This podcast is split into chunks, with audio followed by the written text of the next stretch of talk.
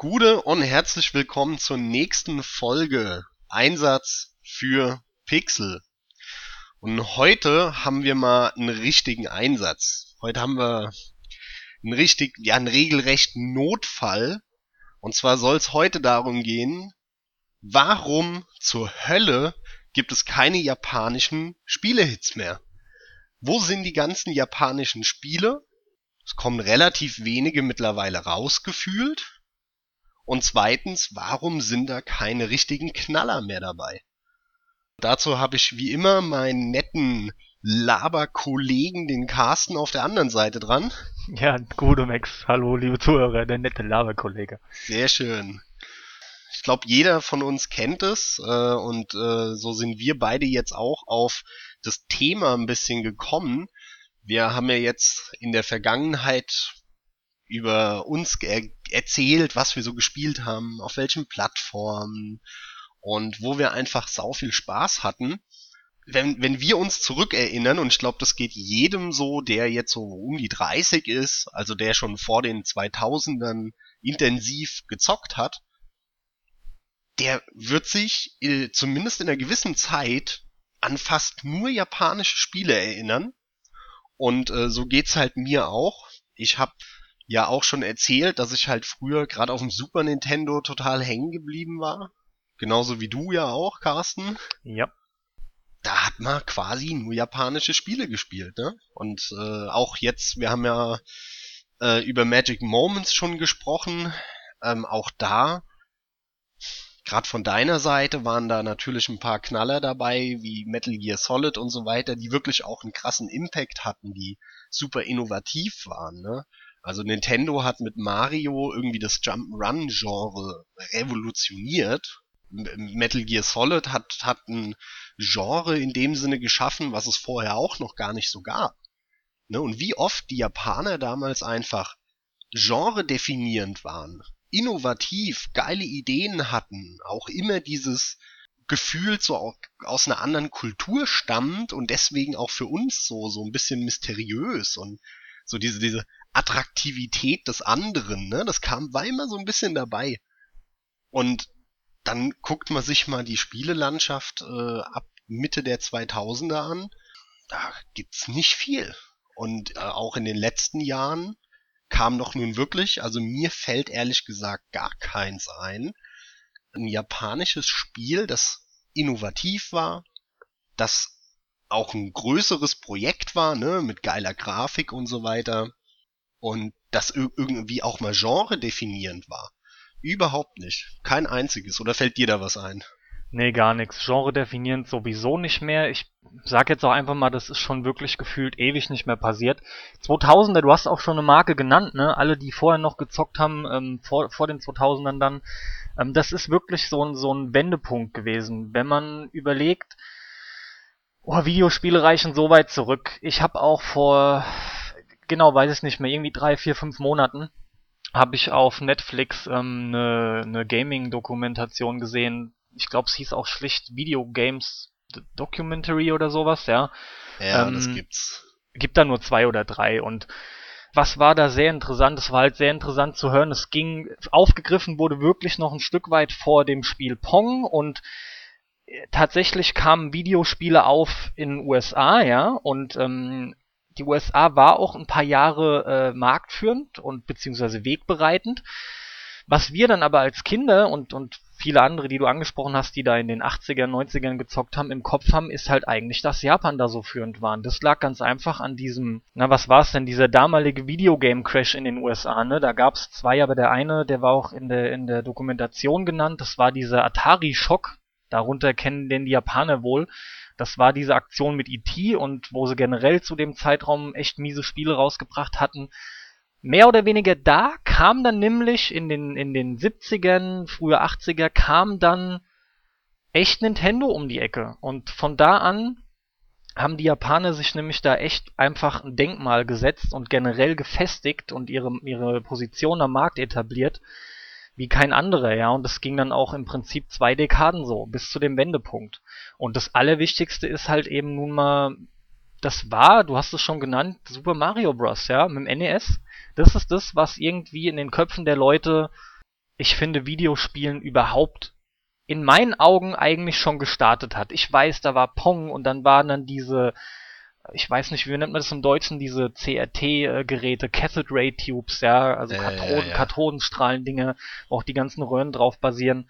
Das ist für mich alles nicht das, was ich unter Gaming verstehe. Das liegt daran, weil es nochmal einen Tacken vor meiner Zeit war, ja, weil ich 81 geboren bin. Gleichzeitig halt auch, weil einfach Nintendo, wie ich es erwähnt habe, sich so ein Denkmal mit Mario gesetzt hat. Denn, ja, wow, neue Info. Ich meine, Mario ist der bekannteste Videospielcharakter. Das hat auch jeder schon mitgekriegt. Irgendwie war, das kennt wirklich jeder. Mario kennt jeder. Vor allem auch, und das finde ich so interessant, die Leute, die mit Videospielen nichts am Hut haben. Aber Nintendo und Mario ist einfach jedem ein Begriff. Ja, aber ich würde es jetzt mal nicht äh, überbewerten. Also nicht nur Mario, sondern generell in dieser Zeit, also ohne Frage hat natürlich Nintendo eine ganz besondere Stellung, weil sie die erfolgreichste Firma waren und ja auch weitaus erfolgreicher als Sega. Aber es gibt genug andere Firmen, wie zum Beispiel Square Enix oder so, die halt mit ihren Rollenspielen ab den 90ern oder späten 80ern Ja, einfach ein ganzes Genre alleine geprägt haben, äh, und zwar das, das JRPG. du bist schon Ja, ein und bisschen so weit. Und- ich, und- ich muss und- dich mal und kurz das- unterbrechen. Du, Ja. du bist schon ein bisschen weit hinten für meinen Geschmack. Ich habe mir eigentlich echt vorgestellt und dachte, das kommt von dir auch direkt. Wovon ich jetzt sprach, war halt eben der Heimkonsolenbereich, ne? Ganz klar, ich habe das Nintendo Entertainment System, das NES, angesprochen. Was ich ein bisschen unterschlagen habe, weil es halt für mich überhaupt keinen wirklichen Stellenwert hat, die Japaner haben das Ganze im Prinzip richtig gepusht und gestartet mit ihrer Arcade-Geschichte, ja, mit den ganzen Arcade-Automaten. Ja, ohne Frage. Das Da sind dann die Firmen wie Taito kennt jeder und dann kommen die Dinge Nemco, Square Enix, Konami, Muss ich dich Capcom, kurz korrigieren, das spricht mal Taito aus.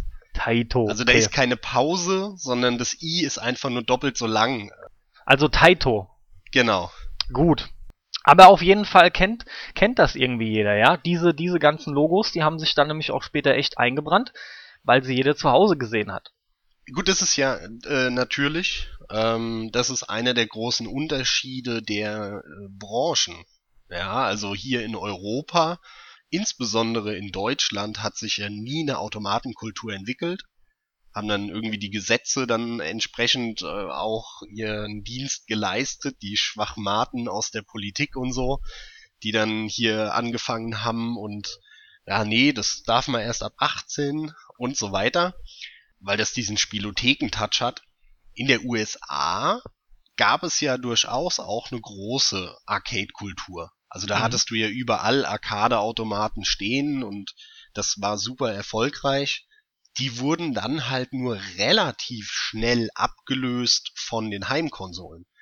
Ja, genau. Ja, das, das- waren auch nur ein diese- paar Jährchen, ja. Dieser Übergang ging halt ruckzuck. Da hat womöglich, da äh, weiß ich, habe ich mir jetzt noch keine Gedanken zugemacht und nichts gelesen, aber da war wahrscheinlich auch der Spielecrash hat so seinen Teil dazu getan, weil ja so Firmen wie Atari, die hatten ja auch viele, viele Automaten. Und in Japan hat es halt nie stattgefunden, logischerweise, weil das ein völlig anderer Markt ist, die Leute halt in den Riesenstädten leben und dann bleiben die halt nach der Arbeit noch in der Stadt, trinken und essen was, gehen in eine Spielothek, haben nochmal Spaß und fahren dann nach Hause und schlafen einfach nur zu Hause und nichts anderes, ne? genau. und auf den halt zwei Stunden Bahnfahrt äh, zum, zum Weg zur Arbeit oder zurück nach Hause, äh, da zocken sie dann auf dem Handheld, wo wir dann ja bei dem anderen besonderen Ding der japanischen Branche wären, nämlich Mobile-Spiele. Ja, ja. Und der Anteil ist krass. Also ich habe das jetzt erst noch mal gelesen, aktuelle Zahlen aus dem Jahr 2014, also relativ aktuell. Die gesamte Mobile-Sparte, also Handhelds, äh, Handys und so weiter, die machen circa 60% des japanischen Spielemarktes aus. Wie viel? 60. 60 Prozent, ah ja. Gut, was in der Größenordnung hätte ich leider auch schon vermutet, ja. Und äh, 40% dann zwangsläufig Arcade-Automaten. Ja, die nach wie vor sehr erfolgreich und beliebt sind in Japan. Und auf der anderen Seite dann natürlich Heimkonsolen und PC und so, ja. ja. Also Oh Mann, das ist ja, wenn das überlegst, schon dass die 40 Prozent sich auch nochmal unterteilen, ne? Da noch Genau. was abgegeben wird an die, an die Automaten. Genau, das heißt im Ja, Endeffekt hast du da deine als klein 20, sind. 30 Prozent an Konsolen und äh, PC. Das Ja, ist schon krass. Ja, was es halt zeigt, ist, dass der Trend zum Mobile Gaming in Japan so krass losgegangen ist. Eben auch bei der Wende mit den 2000ern, ja. Ja. Ähm, ich weiß aber nicht, ob der Faden gerade so extrem erhalten bleibt. Ich habe auch kein Problem damit, ein bisschen zu springen. Mobile Games wäre schon wieder eine Sparte, die ich auch nochmal gezielt angesprochen hätte, welcher Faden? weil ich das Ganze hier ein bisschen auf. Ja, ich wollte das Ganze ein bisschen aufdröseln, äh, zumindest schon mal chronologisch, ja. Das wirst du gemerkt haben. Ich wollte halt wirklich äh, irgendwie erwähnt haben, was ich getan habe mit dem Crash und dann ging's los, 70er, 80er. Und dass halt zwei Dekaden die Japaner da voll am Start waren, was so ziemlich jeder dann mitbekommen haben dürfte. Die, die USA hat erst wieder dazwischen gehauen, äh, Sony und Nintendo und Sega etc., wobei Sega kannst du schon rausnehmen, richtig Konkurrenz Naja. zu machen mit der, Naja. nimm's mal raus für den Weltmarkt, doch. Mit der Nee, Xbox, das war ich nämlich dann erst. rausnehmen. Aber Sega war, war nach der Zeit mit dem Mega Drive im Prinzip auch doch eigentlich Geschichte. Das stimmt 2000 aber nicht, weil Sega, nein, das stimmt nicht. Sega war immer noch bedeutend, in, die haben auch immer noch einen Haufen Automaten in der USA hingestellt und so. Klar, der Markt war kleiner, aber eine, eine Xbox 1, die hat sich, glaube ich, noch nicht mal 30 Millionen Mal weltweit verkauft. Also eine Xbox 1 war auf dem Niveau von, von, von einer Sega-Konsole. Ich merke, was Ja. gerade passiert. Das finde ich auch ganz interessant. Du gehst es halt mehr rein von den Zahlen an. Das finde ich aber wirklich auch super. Ähm, ich erzähle gerade mehr, wie sich's halt auch angefühlt hat unter anderem. Ja. Für dich. Das mag Ja, sein. weil- Ja. Also wir hier mit Automaten haben hier nicht viel zu tun. Ich denke, dass es unseren äh, aber Zuhörern auch aber ähnlich da ist ergeht. halt, ja, da ist halt, da ist halt Deutschland wirklich eine Ausnahme. Also wenn du in ein anderes europäisches Land gehst, wie Frankreich oder Griechenland oder so, da hast du dann durchaus äh, eine Automatenkultur. Ja, wem Also das, du das? das wirklich Deutschland quasi, das, das, äh, das gallische Dorf, ja, ja. ähm, weil hier halt so beschissene Rotzgesetze erlassen wurden, dass Ja, Kinder aber das- halt nicht spielen dürfen. Aber zwei Punkte. Zum einen ist es genau die Begründung dafür, warum es unseren Zuhörern eher so gehen müsste wie mir, ja. Und du hörst halt nun mal mehr mit dem Herz zu, als dich da, du ziehst dir ja keine Zahlen ran im Prinzip. Das machst du vielleicht auch in der Freizeit, wenn es dich interessiert, aber du nimmst ja schon auch eher wahr, wie hast du das emotional aufgefasst zu dem Zeitpunkt? Oder wie wirkt's halt auch jetzt auf die Jüngeren? Ähm, das war der eine Punkt und jetzt habe ich gerade vergessen, was für einen anderen ich nennen wollte. Ach, da, dass ich. Nee, ist okay, hab ihn schon wieder. Der andere ist der, dass äh, ich mit Automatenkultur oder sagen wir zumindest mal mit Spielautomaten nur in Berührung kam als Kind im Urlaub mit den Eltern. Und das war das, du hast glaube ich gerade äh, Griechenland genannt. Bei mir war es halt eben dann Italien, Spanien, ja. Das waren die Länder, wo ich dann mal nebenbei an so ein paar Automaten äh, daddeln konnte. So ging's mir auch. Ich hab mal äh, in, in Norditalien, da habe ich auch mal Siehst du, gedaddelt. ja, ja. Und ansonsten hier war das halt entsprechend später erst, ja. Mit, mit ab 18 ging's halt leider erst los. Da weiß ich noch, dass ich mit einem Kumpel dann mal extra zum Teckenzocken nach Mainz gegangen bin, ja. aber auch eigentlich nur als Erlebnis, nachdem man's äh, 500 Stunden auf der Konsole gespielt hat. Ja, natürlich. so einfach der Gag, ja. Für mich jetzt relevant war die Aussage, ähm, zwei Dekaden Japan dominierend und dann plötzlich kommt USA auch mal wieder groß rein durch Microsoft mit der Xbox. Genau, ja, auf jeden Fall. Also der, der Eintritt von Microsoft da in den Markt, der, der war extrem bedeutend. Da übrigens hier einen kleinen Podcast-Tipp für alle, die es noch nicht wissen. Stay Forever kennt man und die haben eine Spezialfolge mit dem Boris Schneider-Jone, der da erzählt, weil der zur damaligen Zeit bei äh, Microsoft ähm, in, für, die, für, für die Xbox gearbeitet hat, für die Sparte. Und ähm, super interessant. Geiler Podcast. Kannst du ja sicher Ja, der war zustimmen. gut. Ja, ja, der war, der war wirklich gut. Ich, ich höre ihm auch echt ganz gerne zu. Also zumindest dort, wo ich ihm nicht so gerne zugehabt, äh, zugehört habe, war damals auf der 360, wo es irgendwie, da hatte der mal kurz so ein so ein Kanal, dann kam da immer, ja, hallo, hier ist Boris Schneider-Jone und ich bin in eurer Xbox, wo ich mir dachte, ja, ja, da geht's wieder los. Echt, der hat gleiche, so eine- so gleiche eine- Philosophie wie 360, ne? Ah ja, 360 Grad, alles dreht sich um den Gamer, wir sind alle Freunde und ach Gott, die Kiste ist einfach nur kaputt gegangen. Was, ja, ja, auf der Sorry. 360 dann, aber was hat, was war das denn dann für ein Kanal, ein YouTube-Kanal? Ich weiß gerade nicht mehr, wie das hieß. Äh, Kugelblitz war, das hat er auch erwähnt. Kugelblitz war ja sein sein ähm, sein Nick, ja, sein, Ja, ja. sein Account. Nee, aber wie das hieß, was er gemacht hat, weiß ich nicht mehr. Aber es Aber war das halt eben lief mal, nur über die 360 oder was am Anfang. Wow, so weit will ich mich jetzt nicht rauslehnen Okay, aus dem Fenster. kann okay. auch, naja gut, dann hast du es halt am Computer auch abrufen können, aber ist ja genau die Zeit, über die er spricht in dem Stay Forever Podcast, ne? Nee. Der spricht über Ja. die erste Xbox, nicht über die 360. Ja, aber das fing schon an auf der ersten Xbox. Nur das habe ich nicht mitbekommen, weil ich so. meine erste war die 360. Und da hatte der es halt immer noch. Naja, Und nichtsdestotrotz. er war ja auch immer noch äh, involviert. Der Eintritt von Microsoft war natürlich ein krasser. Und ähm, da sind wir auch schon bei einem der ersten wichtigen Punkte. Mhm. Ich behaupte, früher waren die japanischen Spiele gar nicht so überrepräsentiert, wie wir das wahrgenommen haben.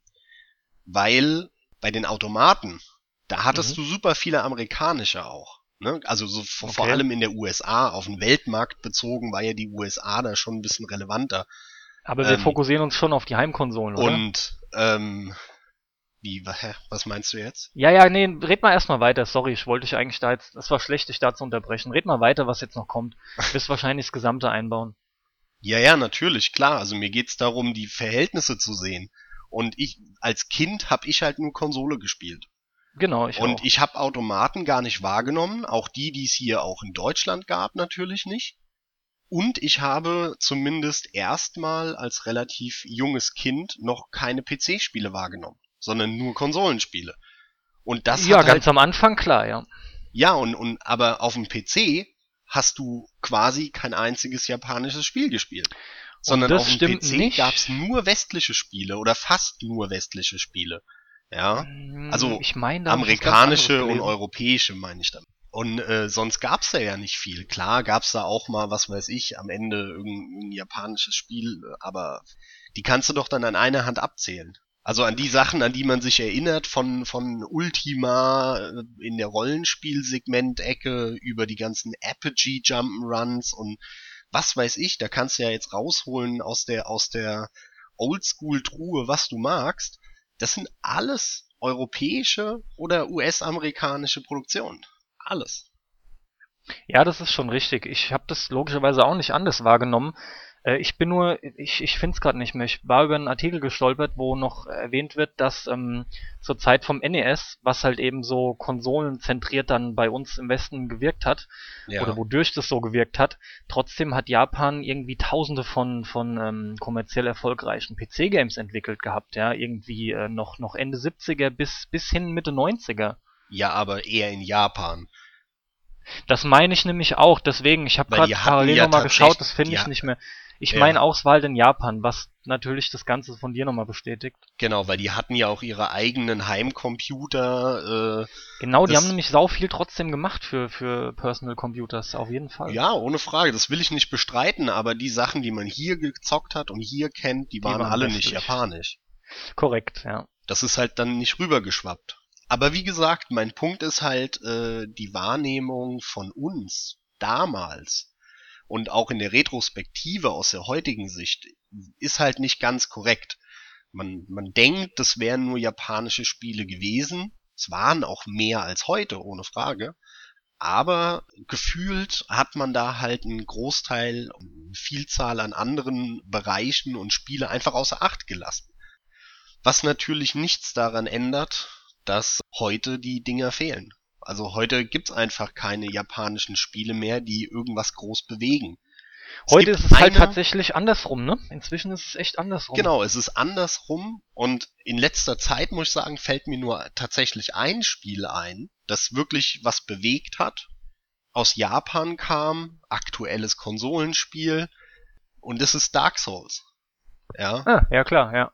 Also obwohl stimmt. man jetzt hier den Begriff Innovation sehr vorsichtig benutzen muss, weil innovativ ist Dark Souls eigentlich nicht, sondern eher im Gegenteil, gar es packt Sachen aus, die es halt einfach vor 20 Jahren gegeben hat und jetzt nicht mehr.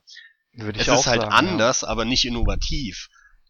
Für viele ist es ja aber innovativ, weil viele das dann halt damals nicht erlebt haben, wie Spiele waren, als sie noch ziemlich schwer waren, wegen diesem Arcade-Zyklus, ne, wo Ja. halt gerade für Jüngere, die Minuten- quasi nur in der 3D-Welt groß wurden, würde ich behaupten, ist es innovativ, ne? Genau, Weil seitdem genau. kam da schon nicht mehr so viel dann. Aber ansonsten gibt's halt echt kein Spiel. Und, und das ist ja das, was ich eigentlich bedauere. Also ich habe ja gar nicht mal so das Problem damit, dass es heutzutage halt wesentlich weniger japanische Spiele gibt. Okay, kann ich mit leben, ist halt so. Dafür gibt's ja generell mehr Spiele als früher. Ja, ja, aber die japanischen müssten halt wirklich wenigstens gut sein, ja. Genau, und das fehlt halt. Es gibt ja. einfach keine Hits mehr. Und, und, und mir fehlen diese innovativen Spiele, die Genre definierend sind und die du halt in den 90er Jahren plus minus um die Ohren geschmissen bekommen hast. Da hattest du jedes Jahr fünf solcher Spiele und da war plötzlich hier ein neues Genre, was du vorher noch nie gespielt hattest und noch nicht wahrgenommen hast, äh, weil es ja, es gar noch gar nicht gab und so weiter. Weil ja. zu dem Zeitpunkt auch leichter, das ist ja klar, ja. Also das ist heute schon schwerer. Wir haben ja andauernd den Genre-Mischmasch, wie der Schimpfwort Action-Adventure, ja, wo einfach alles reinfällt fast schon. Gleichzeitig ist es aber auch das Problem, dass die ganzen Marken gegen die Wand gefahren werden, die ganzen guten, ja, die es noch zu eigentlich wirklich zu Recht überdauert haben bis in die aktuelle Zeit und die werden aber alle kaputt gemacht. Ja, das ist für mich auch ein großes Rätsel. Das ja. kann ich auch nicht verstehen. Und zwar, ja. und zwar die Bank durch eigentlich, ne? Egal welchen Namen du da nimmst, Capcom, Konami, was weiß ich. Die wollen ja alle, jeder will wieder ein Mega Man von Capcom haben, da passiert nichts, ja. Final Fantasy ist kann man sich jetzt wieder drüber streiten. Ich bin einer von denen, Final der sagt, mit dem, mit dem 10. ist Final Fantasy gestorben. Ist meine Meinung, ja. klar. Äh, ich stehe aber auch nicht alleine da. Ich bin Seit ja wirklich jemand, der, der das halbwegs beurteilen kann, weil ich alle Final Fantasy nicht mag. ja, ich bin da ja halbwegs objektiv.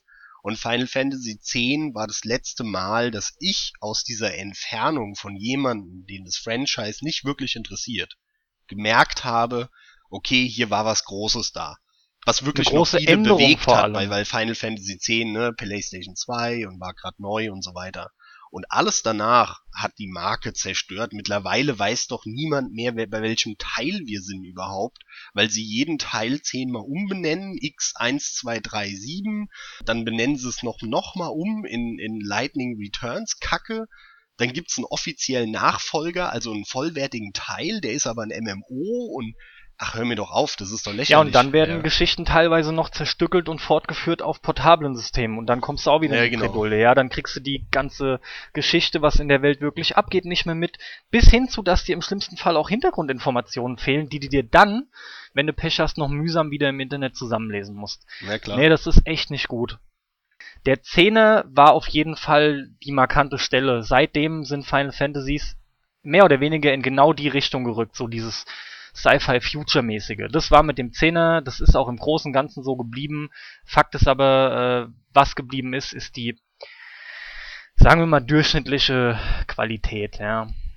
Und eben nicht mehr tolle Spiele. Jo, aber das war jetzt nur das Final Fantasy Beispiel. Das kann man halt mit vielen weitermachen, ja. Die Silent Hill Reihe ist genau so ein Ding. Mega Man habe ich schon aufgezählt. Street Resident Fighter Evil. ist mal eine positive Ausnahme, ja? Guck Street Fighter ist absolut eine positive Ausnahme. Definitiv. Aber guck dir Resident Evil an. Resident Evil oh, ist in die Scheiße oh, gedrückt worden. Alter, Resident Evil ja. 6. Also. also ehrlich. Ja, das, das ist eine meiner schlimmsten ja Erlebnisse der Neuzeit, ne? Muss ja. ich echt, kann ich ganz klar sagen. Ja, da, da, da muss man jetzt kurz er erklären, warum. Wir beide haben uns das gekauft und wollten das sogar in cooler At Atmo, wir beide, endlich mal wieder was im Koop zocken. Wir, wir mögen Resident Evil eigentlich beide sehr gerne. Grundsätzlich, das Franchise hatten beide ja. sehr viel Spaß mit dem ersten damals. Ich zumindest auch noch mit dem dritten. Du, ich hatte mit und, den meisten äh, Spaß. Und dann, das war einfach nur Grütze. Das war von vorne bis hinten ist dieses Spiel Grütze. Also das, das, das Inventar ist kacke gemacht, die Steuerung hat, hat Probleme, das sieht grafisch nicht toll aus, Atmosphäre gibt's da nix groß, es gibt keine Geschichte, was ich auch in Ordnung finde, muss es nicht haben, aber hätte es eine gute, wäre es wenigstens irgendwas Positives an dem ja, Teil. Um, um am Ball Ey, zu bleiben. Das ist von ja, vorne bis hinten ist das mittelmäßig bis schlechte Spiel. Es ist für mich auch ein, ein riesen Debakel und das fing ja auch schon mit Teil 5 an ich behaupte mit Teil 4. Weil Teil 4 war noch nicht mal mehr ein richtiger Resident Evil. Das war ein gutes Spiel. Aber wofür steht denn Resident Evil? Resident Evil steht für Horror. Es ist Survival Horror. Survival der Horror. Vierer war null Horror. Null. Das war ein netter Third-Person-Shooter. Aber es war kein Horror. Ähm, der Begriff, der da immer fällt, ist Terror. Der wurde auch fast schon, Naja. wurde das so geprägt. Ja, doch, ist so. Du nimmst es jetzt so nicht wahr, aber was bei Nee. Terror im Vordergrund steht und auch in dem Spiel und das hat dann doch irgendwie hat der Vierer ein eigenes Genre nämlich begründet, zumindest habe ich es echt so wahrgenommen. Ähm, Naja. Der Druck, der Druck, der dahinter steckt, ne? Und du kriegst bei dem Spiel ja in allererster Linie permanent Druck gemacht. Es ist ein Third-Person-Shooter mit, mit Druck in Form von, von Gegnerwellen, die andauernd aber da, kommen. nee, da muss Aber- ich dir widersprechen. Das Warum? mag so sein im ersten Drittel, wenn du nämlich da in dem Dorf bist. Es aber wird nachdem später anders, das Dorf, ja. aber das Dorf ist nur ein Drittel von dem Spiel. Und danach bist du in der Burg und danach auf der scheiß Insel. Ja, Die Moment, Insel in der ist Burg ist es kacke, aber noch so. Aber in der Burg hast du auch keinen Terror. Da, Doch, da, in da der Burg- stehen nicht doch, doch. permanent Massen vor dir. Ja, nicht permanent, aber in der Burg ist es schon noch so auf jeden Fall. Ich kann mich da schon an etliche Szenen gut erinnern. Also sorry. das allgemeine dann, also, Druckgefühl ist schon da. Aber du kannst doch nicht ein Spiel wie Dead Space ist, ist Terror. Dead Space macht Terror. Da gibt's Situationen, wo dir wirklich der Schweiß die Stirn runterläuft und du denkst, alter Fuck, ey. Bei, bei, bei Resident Evil 4 doch nicht. Da Gut, stehst du nur da und denkst dir, ey, gib mir eine Maus, damit ich den allen Headies geben kann. Das ist jetzt so eine Definitionssache und mit Sicherheit das Wort Terror ist halt auch ein sehr eindringliches, ja, ein sehr ausdrucksstarkes Wort. Ja. Ähm, deswegen bin ich ja auf Druck gegangen und ganz im Ernst, Dead Space war auch vorher lange Jahre noch nicht da. Das darfst ja. Wann kam denn der erste Dead Space? Das weiß ich gar nicht mehr. Der kam 2008, ne? 2008, glaube ich, ja. Das heißt, der kam, liege ich richtig, vier Jahre später als Resident Evil 4. Gut, ist auch egal. Er kam auf jeden Fall nämlich später. Ja, ja. Und Resident Evil hat das schon so weit begründet, aber ich gebe dir natürlich recht, dass die Intensität ist ein Unterschied. Aber von dem, was das Spiel rüberbringen will, und darum ging es auch dir gerade, weil du den Survival Horror beschrieben hast, beziehungsweise das, was Resident Evil eigentlich ausmacht. Und der vierte Teil ist in Richtung Druck machen, Shooter äh, gewichen, ja. Ich will gar keine Diskussion drüber führen. Darum geht's auch nicht, ob der jetzt mehr oder weniger Terror macht. Das ist fast offensichtlich eigentlich, ja. Aber ganz 2005 klar ist die Schiene, in die gewechselt wurde, die mit diesem Druck. kam 2005. Ja. Du hattest auch nicht mehr äh, Riesenprobleme mit Munition oder sowas, ne? Auch Genau, mit dem ja. Speichern fand ich das alles nicht weiter problematisch. Ja, alles ja. so Dinge, kann man sich auch drüber streiten, was da heute noch gut und was schlecht ist, ne? Aber im Großen und Ganzen sind es Punkte, die haben es ausgemacht. Und, Aber und ich- auf ich- jeden Fall war es weg. Es war weg, ja, Mit dem natürlich. Vierer war es weg. ich stelle mir halt aber dann trotzdem so Sachen vor, wie, wie, ähm, warum haben sie nicht nach dem Vierer, also ich, es kommt jetzt auch vielleicht falsch rüber. Ich finde, der Vierer ist ein gutes Spiel. Ich mag ihn nicht so sehr wie viele anderen, aber ich habe da meinen Spaß mit gehabt. Ich habe den ja nachgeholt dann auf der PS3 in der Ja. Remastered Edition. Und es ist ein gutes Spiel, ich kann es auch verstehen. Ne? Vorher, vorher gab's auf der Konsole Third-Person-Shooter in der Qualität auch quasi noch nicht. Und ähm, cooles Ding, ohne Frage. Und mit dem fünften ist dann eigentlich alles wirklich den Berg, den Berg abgegangen. Genau. Und ich stelle mir halt nur vor, was hätte man aus die, so einer geilen Franchise machen können. Resident Evil, Mann. Stell dir mal vor, Dead Space 1 wäre halt Resident Evil äh, Science Fiction geworden. Geil, ja. oder? Das wäre Dann doch hätten sie das doch Konzept super. wirklich vernünftig weitergeführt, hätten richtig angefangen, wirklich Ja. Terror zu machen und äh, hätten trotzdem auch diese geilen Resident Evil Momente gehabt, weil das hat, ey, ganz im Ernst, Dead Space ist da mehr Resident Evil, nämlich in den ruhigen Momenten, wo keine Gegner kommen und die Soundkulisse, Ja. die aber ein, einmal mehr nach dem anderen äh, einen eiskalten Schauer über den Rücken jagt, ja, wo dir wirklich die Pumpe geht, obwohl da nichts weiter passiert, außer so ein paar Zischlauten, Krabbelgeräuschen, nur durch die Kulisse. Und das hattest du noch in den ersten Resident Evil Teilen, ja. Ich meine, man wird auch ein Stück weit abgebrühter, aber das ist es ja gerade. Dead Space zeigt eindrucksvoll, wie man auch ohne Gegner Stimmung aufbaut, richtige Horroratmo aufbaut. Ja, zumal Und- und lebt da ja Resident Evil genau davon. Ich habe damals, Genau. als ich 97 äh, auf dem PC den Director's Cut von Resident Evil gespielt habe, da habe ich mir als, weiß ich nicht, Elfjähriger in die Hosen geschissen beim Spielen. Ich, hatte ich Ja. hatte Angst davor, an den Rand des Bildschirms zu gehen und das neue, die Kam neue Kameraeinstellungen äh, aufploppen zu sehen, weil da könnte ja irgendwas Schlimmes sein.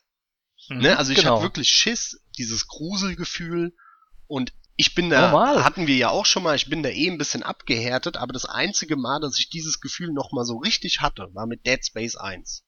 Echt, dazwischen gar nicht mehr? Nee. Krass. Du kannst dich auch meistens sehr gut an sowas erinnern. Also Dann es gab, jetzt auch es gab wundern, wenn du was von, unterschlägst. von den Schockern gab's ein paar.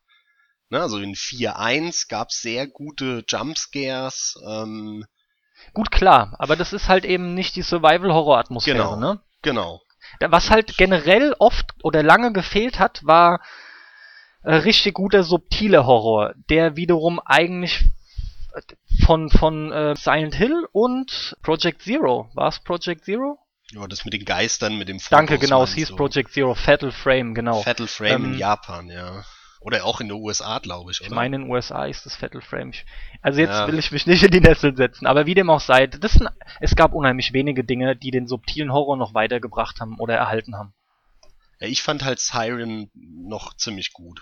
Ja, Stimmt, der wäre auch noch zu nennen. das war halt Ähm, auch so ein Japano durchgeknallter Horror. Ja, der auf der PS2 schon losging und dann auch nochmal mit westlichen Charakteren, mit, mit Amis und so Genau.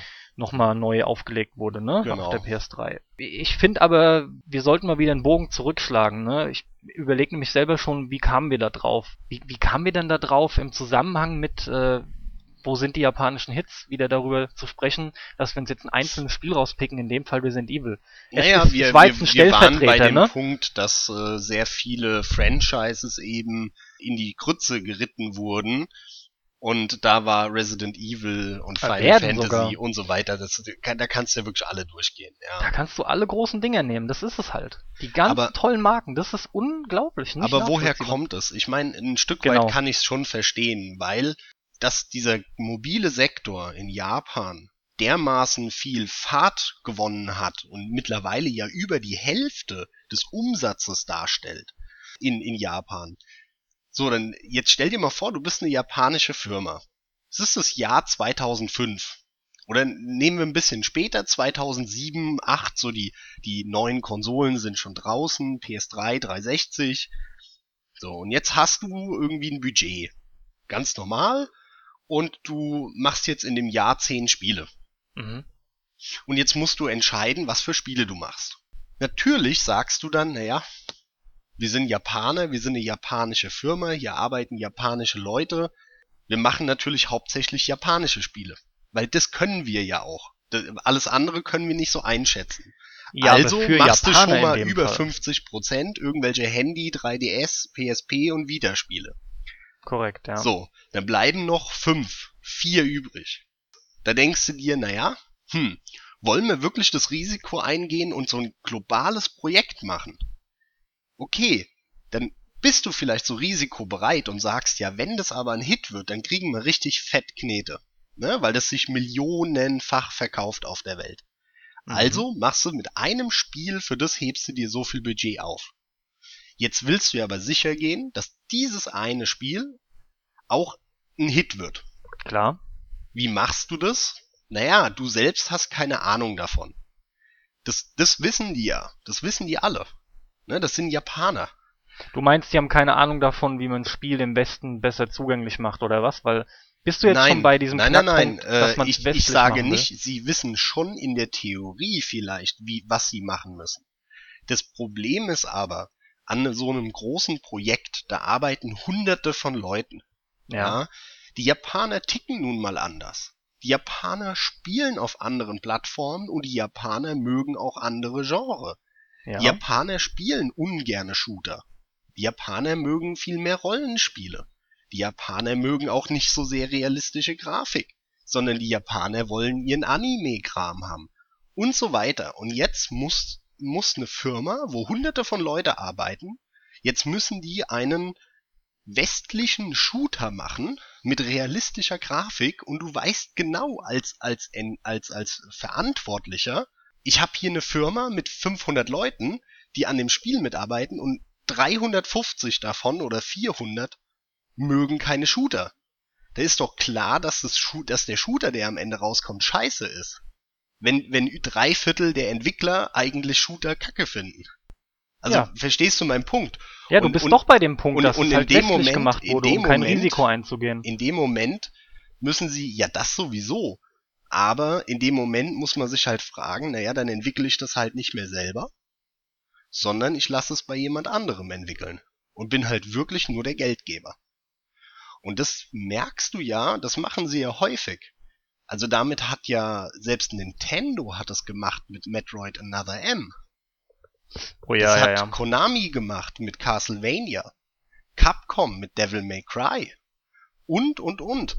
Also die haben alle gesagt, okay, wir haben davon keine Ahnung und äh, entwickelt ihr das mal. Wir geben euch das Geld. Und die, die es eigentlich am klügsten gemacht haben, zumindest aus unternehmerischer Sicht, ist Square Enix. Weil Square Enix, die haben ja im Prinzip drei Firmen. Die haben Taito für den Arcade-Sektor, die haben Square Enix für den japanischen Mobile MMO irgendwas Markt und die haben Eidos gekauft 2009 für den westlichen Markt. Die haben alles aufgeteilt in einzelnen Unternehmen. Mhm. Und das ist halt schon relativ klug. Weil die müssen nicht zu irgendjemandem Fremden gehen und äh, irg da irgendwie, ich weiß nicht, äh, sich von irgendeinem Spanier das neue Castlevania zerreißen lassen, spätestens beim zweiten. Klar. Ne? Und das ist ja auch sehr erfolgreich aufgegangen. Ich meine, Square Enix veröffentlicht ein Mobile- und Handy-Knaller nach dem anderen in Japan. Die MMOs laufen super von Square Enix. Also es ist Mhm. nicht so, als, als würde es nicht laufen. Die Square Enix-Spiele interessieren halt nur hier mittlerweile keinen mehr. Aber in Japan sind die erfolgreich nach wie vor. Und die Eidos-Spiele, ein neues Tomb Raider, äh, Deus Ex und so weiter, die, waren alles Hits, auch hier. Die haben sich gut verkauft. Also, das ist halt diese, diese Strategie, die die fahren, ist halt schon interessant und Wie kamst du denn jetzt auf Eidos und Tomb Raider? In dem Zusammenhang. na, weil Eidos zu Square Enix gehört, Echt? Bin ich gerade völlig fehlinformiert. Seit 2009. Tomb Raider ist ein Spiel von Square Enix. Genauso wie Deus Ex Human Revolution und wie Thief. Das sind alles Square Enix Spiele. Da wusste ich's, aber bei äh, Tomb Raider war es mir gerade nicht mehr im Kopf. Ja, Klar. ich hatte nur. Crystal Dynamics, weil die die Entwickler waren. Ja, Crystal Also, Dynamics gehört zu Eidos und Eidos Mm, gehört ja. Square Enix. Crystal Dynamics ist nur ein Entwicklerteam in der USA. Also quasi ein Standort, wo entwickelt wird von Eidos. Äh, Die haben auch irgendwie, es gibt, ach, ich weiß nicht, Eidos Shanghai, Eidos New York und dann gibt's Ja, ja, halt die haben auch sich weit verteilt, und, und klar. Eidos LA heißt halt Crystal Dynamics. Ja. Ja, es ist halt eben die Westifizierung trotz allem, die Anpassung an den westlichen Markt und die Tatsache, dass sie es nicht besser wissen. Und wie du schon gesagt hast, dass ähm, Square Enix das halt gut hinbekommen hat, aber das ist auch eine Ausnahme. Denn ansonsten kriegen die anderen das nicht gescheit hin. Ja gut, aber äh, pff, eine Westifizierung, äh, jein. Natürlich, sie wollen sicher gehen, dass die Riesenentwicklungen, die halt mittlerweile immens Geld verschlingen, wenn du halt ein aktuelles Spiel machen willst für eine PS4, dann brauchst du Ressourcen, es ist nicht mehr feierlich. Das kostet dich dermaßen Geld, dass du halt kein Risiko eingehst und darauf versteifen die sich irgendwie so, dass es halt am Ende dann auch kein Hit wird. Ja, dann, dann hast du halt keine Hits mehr, aber ich glaube finanzielle Flops, das Risiko versuchen sie halt zu minimieren. Aber westlich fiziert irgendwie wird es nicht, also nur die ganz großen Hits. Die ganzen Mobile-Spiele, die ganzen Handheld-Spiele, die sind überhaupt nicht westifiziert. Das sind Nee, nee, gar nicht. Da merkst du die japanische Kultur knallhart. Ja, genau. Also Ja. da merkst du die japanische Kultur knüppelhart.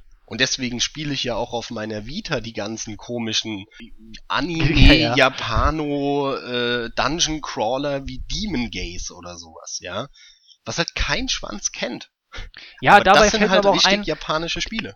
Generell auch der Mobile Handheld-Kram, ne? D- Zum Beispiel hat auch der 3DS ja so eine Street Pass-Funktion drin. Mhm, mhm, Das, das ja. läuft bei uns alles nicht. Ich würde auch behaupten, das läuft auch in den USA nicht gescheit. Da weiß ich nicht genau. Aber das ist Zeug, das funktioniert im Prinzip immer nur gescheit in Japan. genau. Der Kram ist dann genau. drin, aber hiervon merkst du da nichts.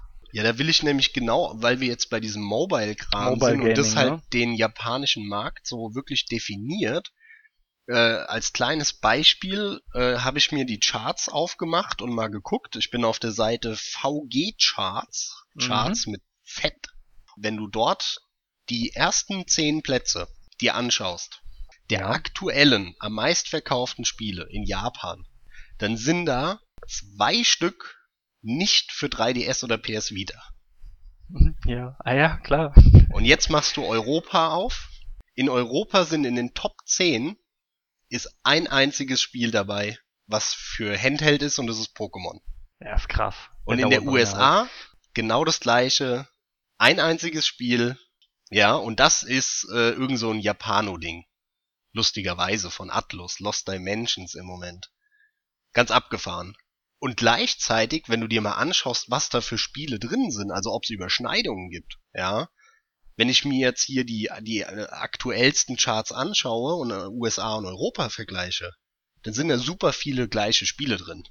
Ja, Ja. hast du so Batman und Destiny und was ist hier noch drin? Splatoon lustigerweise auch, ja. Und in Japan, ich meine, da ist im Moment auf Platz 1 Happy Home Designer. Dobutsu no Mori für ein 3DS, ja. Bei was warst du? Bei den wöchentlichen Charts oder was? Ja, genau. Okay, ja gut, okay. Also es ja. kennt kein Mensch. Und, Aber trotzdem, äh, so Dinge sind da immer drin. ich kann, ich kann halt. die jetzt durchgehen, die Spiele. Und bis auf Splatoon, was im Moment auch auf, auf Platz 4 in diesen aktuellsten angegebenen Charts hier auf der Seite sind, ist kein einziges Spiel in den anderen, in der USA oder bei uns mit drin. Also du Mhm. siehst allein hieran, die haben einen erstens mal völlig anderen Geschmack, plus die spielen auf völlig anderen Plattformen. Also das ist schon krass, wie, wie, wie man sich das allein an den Charts auf einen Blick verdeutlichen kann. Trotz allem, woran liegt es tatsächlich? Ist es nur, weil die sich halt fokussiert haben auf den Mobile-Kram und sich einfach nur verlagert hat? Und jetzt, jetzt verwendet man halt nicht mehr so viel Ressourcen auf, auf die stationären Systeme? Jo, klar. Es scheint so, ja. Und, und das die, ist halt aber und schade. wenn, und wenn du was Aktuelles machen willst auf den stationären Konsolen, dann kostet dich das im Verhältnis so viel Geld, dass du halt wieder das Risiko nicht eingehen willst und es nur eingehst, wenn du dann sagst, okay, dann müssen wir es aber definitiv so machen, dass es sich in den USA verkauft und dann Genau. geht diese Scheiße los. Und dann kriegst du halt ein Final Fantasy 13 mit Schlauchlevel, weil gerade Gears of War und Call of Duty erfolgreich ist. Ja, Ja, ja, das, ja, das war ja der Anfang vom Niedergang irgendwie. das war ganz schrecklich, das so wahrzunehmen. Ja, aber so ist es halt, ja. Die gucken dann, was, was verkauft sich gerade in der USA gut und in Europa und dann kopieren sie das. Und dann fehlt dem natürlich alles. Dann fehlt dem Herz, Liebe, Herzblut. Dann merkt man, dass sie da keine Liebe ins Detail auch reingesteckt haben, sondern dass es halt sowas völlig ver Verquertes ist, wie ein Japaner die erfolgreichen Spiele in der USA wahrnimmt, was er selber aber nicht mag und dann aber gezwungenermaßen versucht, in sein Spiel reinzumachen. Und dann kriegst du so eine verknurzte Scheiße natürlich raus. Ist doch logisch. Mhm. Da kannst du es auch von Anfang an lassen. Ich frage jetzt mal anders. Äh, was ist denn dir noch wichtig thematisch anzusprechen? Wir sind mittlerweile beim Mobile Gaming, das ist so der aktuelle Stand, ja. Ich dachte echt, wir reden noch ein bisschen mehr darüber, wie das da alles hinkam, aber im Prinzip haben wir die Entwicklung schon behandelt. Ja, ja, klar. Was mich halt noch interessiert ist, du hast es aber mehr im Kopf, weil du einfach den ganzen Japanokram mehr verfolgst. In meinen Augen ist es, ich kann es leider kaum anders sagen, aber in meinen Augen ist es fast tot, ja. Ich bin nur noch enttäuscht. Jetzt zuletzt auch, wenn das auch kein, kein Scheißspiel ist, aber es ist ein, auch kein Metal Gear mehr, selbst dort Metal Gear 5, ja. In meinen Augen ist es auch ein reines Entwicklungsdebakel gewesen, wenn ich überlege, was da jetzt bei rauskam nach acht Jahren Entwicklungszeit. Meine Fresse. Die machen auch noch keinen Gewinn damit, ja. Da kam auch letztens die Meldung, dass sie irgendwie noch mal das Doppelte absetzen müssten, um endlich Ja, äh, das in den ist Gewinnbereich zu kommen. Ist aber auch kein Wunder, was da wieder ja alles gelaufen ist und Geld reingeflossen ist mit Marketingkampagnen etc. klar. Ob das überhaupt sich mal wieder ändert, ist in meinen Augen echt fraglich, ja. Denn die Entwicklung ist seit den 2000ern definitiv, das ist jetzt bald 16 Jahre, ist die Tendenz für uns ungebrochen schlecht, finde ich. Die Wir, Tendenz, ja, also ich finde, es fing ein bisschen später an. Ich würde zehn Jahre sagen, weil ähm, am Anfang Jahre, der 360 und der PlayStation 3, da haben schon die Japaner noch wieder auf dieses Pferd gesetzt, naja, man muss halt früh dabei sein. Und dann haben sie im Prinzip PS2-Spiele entwickelt, in höherer Auflösung, einen Haufen, und haben die dann halt, damit sie so früh wie möglich was haben, auf der neuen Konsole das Zeug rausgebracht. weil man da hat man noch nicht so die Auswahl, da muss man auch nicht die besten Spiele machen, damit sie sich halbwegs gut verkaufen. So, und da gab's ja echt noch einiges, aber das war halt auch alles nix Tolles. Äh, bis auf Eternal Sonata, was ich sehr geil fand damals. Aber da, ich erinnere mich auch an so komische Spiele wie äh, Infinite Undiscovery und Blue Dragon und so, weißt du, diese, diese 360-Dinger, wo dann Microsoft Ja, genau, auch genau. viel Geld in die Hand genommen hat. Ja, damit haben sie es halt probiert, ja. Ja, klar. aber da war ging doch aber voll nichts toll davon, nichts. Nee. Das war alles Grütze oder, oder so zumindest bestenfalls mittelmäßig. War Generell schon- ist auch aufgefallen, dafür, die Japaner, die haben auch unheimlich lange immer wieder gebraucht, um Dinge rauszubringen von da an. Das, das schlägt sich halt da auch alles wieder in, in langen Entwicklungszeiten und äh, echt gemächlichen äh, Veröffentlichungen, ja. Bei den, bei, natürlich bei den äh, äh, normalen Spielekonsolen. Weißt du, was mir auch noch einfällt? Die haben auch, was Engines angeht, waren die auch oft noch vorne mit. Und auch da äh, haben sie aber total viele Teile verloren. Ähm, eigene Engines zu machen, war eine Zeit lang von denen auch gang und gäbe. Ja, Zumindest so leider, diese leider muss man ja, ja. fast sagen, heute noch. Also das ist ja ein Grund, warum die immer so ewig brauchen, Ja, weil, weil die ihre eigene Engine machen und, und bei so einem Final Fantasy siehst du ja auch genau, wohin das führt. Weil die dann nämlich sagen, ja, okay, hm, äh, wir machen jetzt so einen Schlauch und so, und aber das muss Hammer aussehen. Das muss hammermäßig aussehen und Ja. äh, dann, dann fokussieren die sich dermaßen auf die Grafik und verraffen dann ein gutes Spiel dabei zu machen. Darauf hat ja ein Capcom zum Beispiel reagiert. Ne? Also die haben ja für Azura's Wrath, sein grauenhafter Name ist, haben die, Ja. haben die äh, die Unreal 3 Engine lizenziert. ja, ja, sieht man ja auch sofort. Ja, natürlich. Das sollten sie auch viel öfter machen, aber da sind wir auch wieder bei dem Punkt, dass Japan, also einerseits löblich, dass es doch immer wieder probieren, aber das ist auch nur notgedrungen, ne, weil sie sonst überhaupt keine Chance haben. Die müssen ja auch globaler werden und sich da öffnen. Andererseits, mir fällt das jetzt ein, deswegen muss ich es noch einfügen. Es hat doch früher auch funktioniert. Warum, warum bleiben sie nicht bei ihren Leisten? Warum machen sie es nicht so, wie sie es immer gemacht haben? Und es kommt, ich sag mal bewusst, in beiden Welten an. Sowohl im Westen als auch im Osten. Ganz ehrlich, glaube ich nicht. Weil, was heißt denn, so wie sie es immer gemacht haben? Klar kannst du jetzt ein Final Fantasy rausbringen wie ein Siebener. Ne? Klassisches Kampfsystem, veränderst da nix, wurstelst eine halbwegs vernünftige Geschichte drumherum. So. Aber du brauchst ja allein die immensen Ressourcen, um aktuelle Grafik darzustellen. Dann brauchst du einen Singleplayer und einen Multiplayer. Ansonsten sagen die Leute wieder, "Äh, das Spiel hat, geht aber nur 10 Stunden, dafür gebe ich keine 50 Euro aus. Und und und. Ja, das ist schrecklich. Ja. das sind ja alles solche Sachen. Ich meine, irgendeiner hat doch mal, irgend so einer aus der, aus der Spielebranche, ich komme leider nicht mehr drauf, wer hat doch irgendwie gemeint, äh, heutzutage, um ein Spiel für 50 Euro zu verkaufen, äh, muss es sich anfühlen, wie als würde das 800 Stunden gehen, hat Multiplayer und Singleplayer mit integriertem Koop-Modus und du hast Minispiele und das und das. Ansonsten kannst du ein Spiel gar nicht mehr zu dem Preis verkaufen. Und das siehst du ja auch. Ich meine, das, was erfolgreich ist, äh, was so richtig erfolgreich ist, GTA, Assassin's Creed und so, das sind alles irgendwie offene Weltspiele, die sich anfühlen, als könntest du da tausende von Stunden drin rum. Genau, oder die klassischen Multiplayer-Online-Dinger wie in Call of Duty oder sowas. Genau, genau. Und Wo du fast schon keinen Singleplayer mehr einpflegen musst, weil die Leute eh online dann durchstarten. Aber mein Ja. Punkt ist halt der, wenn du das machen würdest, was du gesagt hast und so ein klassisches rausbringen würdest. Ich glaube nicht, dass es sich oft genug verkaufen würde, nur um eben diesen ganzen Aufwand, den du betreiben musst, zu finanzieren, dass das Ding auch aktuelle Grafik hat. Und schon denkst du darüber nach, oh verdammt, ich muss so viel Geld in die Hand nehmen, also muss es sich sicher verkaufen. Das ist ja das Problem. Und dann geht der Kreislauf los wieder. dieses, dieses weichgespülte oder glattgebügelte, dass es halt einfach auch alles wieder so risikominimiert ist. Das findet halt nun mal einfach auch dort statt, ja. Global, ja, okay, aber wir konzentrieren uns schon, du hast ja vorhin angesprochen, mit, äh, wie viel waren es, 60% auf unseren Mobile-Markt, ja. Ja, die Japaner. Und genau. bei dem anderen Kram, wenn wir da schon noch Ressourcen reinstecken, muss es auf jeden Fall passen. Und dann kommt auch da der glattgebügelte 0815 Standard, ja, Kram raus. das ist halt aber die Branche. Die Branche hat sich halt so entwickelt. im Endeffekt sind wir jetzt bei AAA-Spielen und dem Dilemma, weil in den 1997 wurden halt Spiele von 30-Mann-Teams gemacht. Die haben sich halt ein halbes Jahr hingesetzt und dann gab's ein neues Spiel. Und das waren, die haben sich super verstanden, die haben ein halbes Jahr Party gemacht im Büro, ja, mit Nutten und Koks jeden Abend und genauso geil war dann das Spiel, was dabei rauskommt. Und dann gibt's halt so Stories wie das äh, bei It Software, die mit Motorsägen die Türen kaputt gemacht haben und so. Das waren halt abgedrehte Freaks.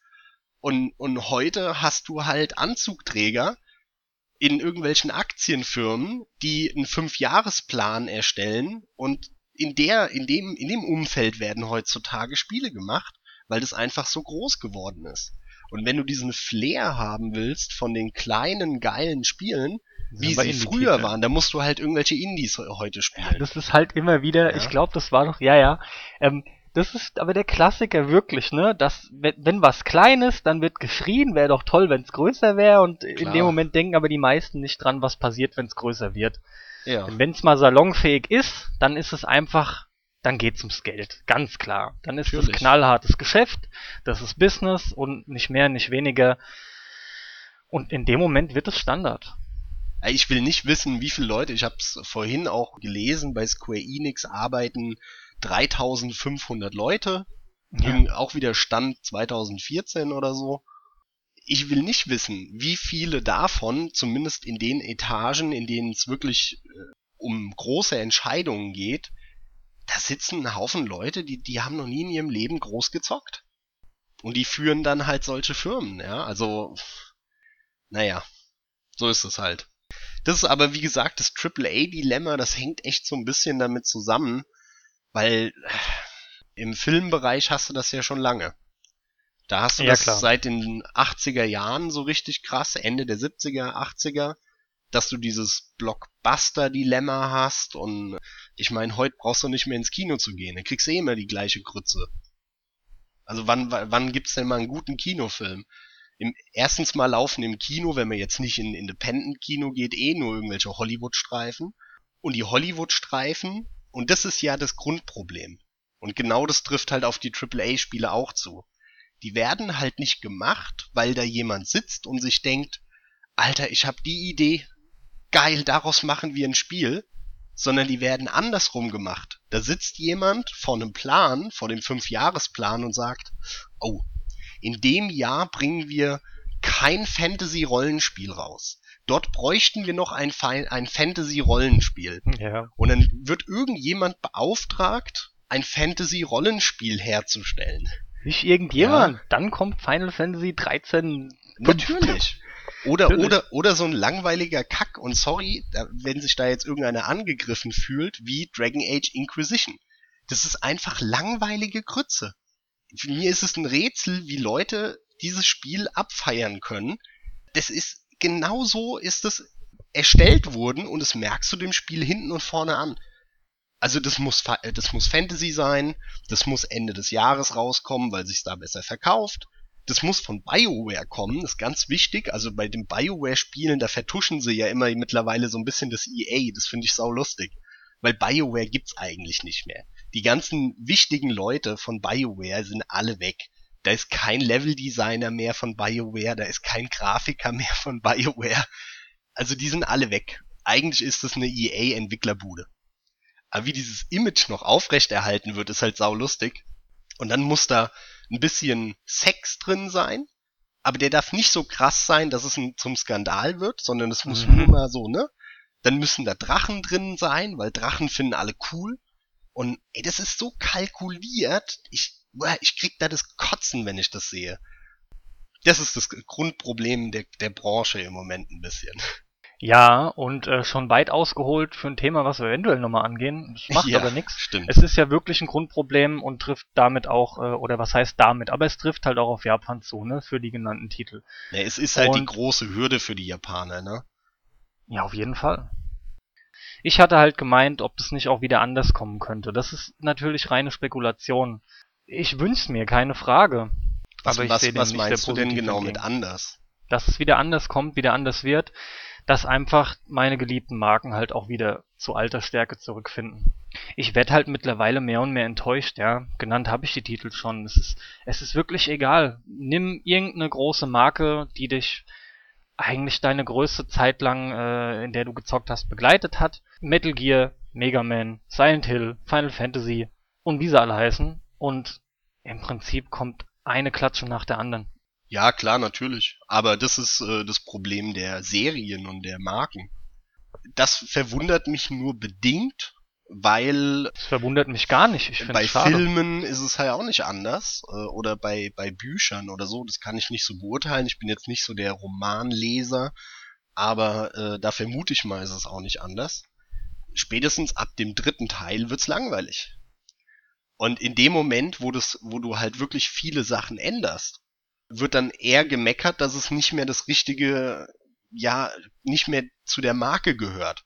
Also im Prinzip trifft es ja auch auf mich zu, obwohl ich das immer kritisiere. Ich habe ja vorhin auch gesagt, ein Resident Evil 4 war eigentlich gar nicht mehr so richtig Resident Evil für mich. Ja, genau. Ja, ab weil er mir ja halt schon geändert. wieder zu viel anders gemacht hat als der erste. Wobei ich da echt noch sagen muss, dass es grundsätzlich in Ordnung ist, Dinge anders zu versuchen und ich finde, da hat es auch noch Ja, ja. Es war leider Fall. nur auch Startschuss für, für alles, was dann danach kommen sollte, was Resident Evil Das angeht, ist halt ja. genau der, der, der Unterschied. Da hast du vollkommen recht. Es hat so ein bisschen das eingeläutet, was dann kam.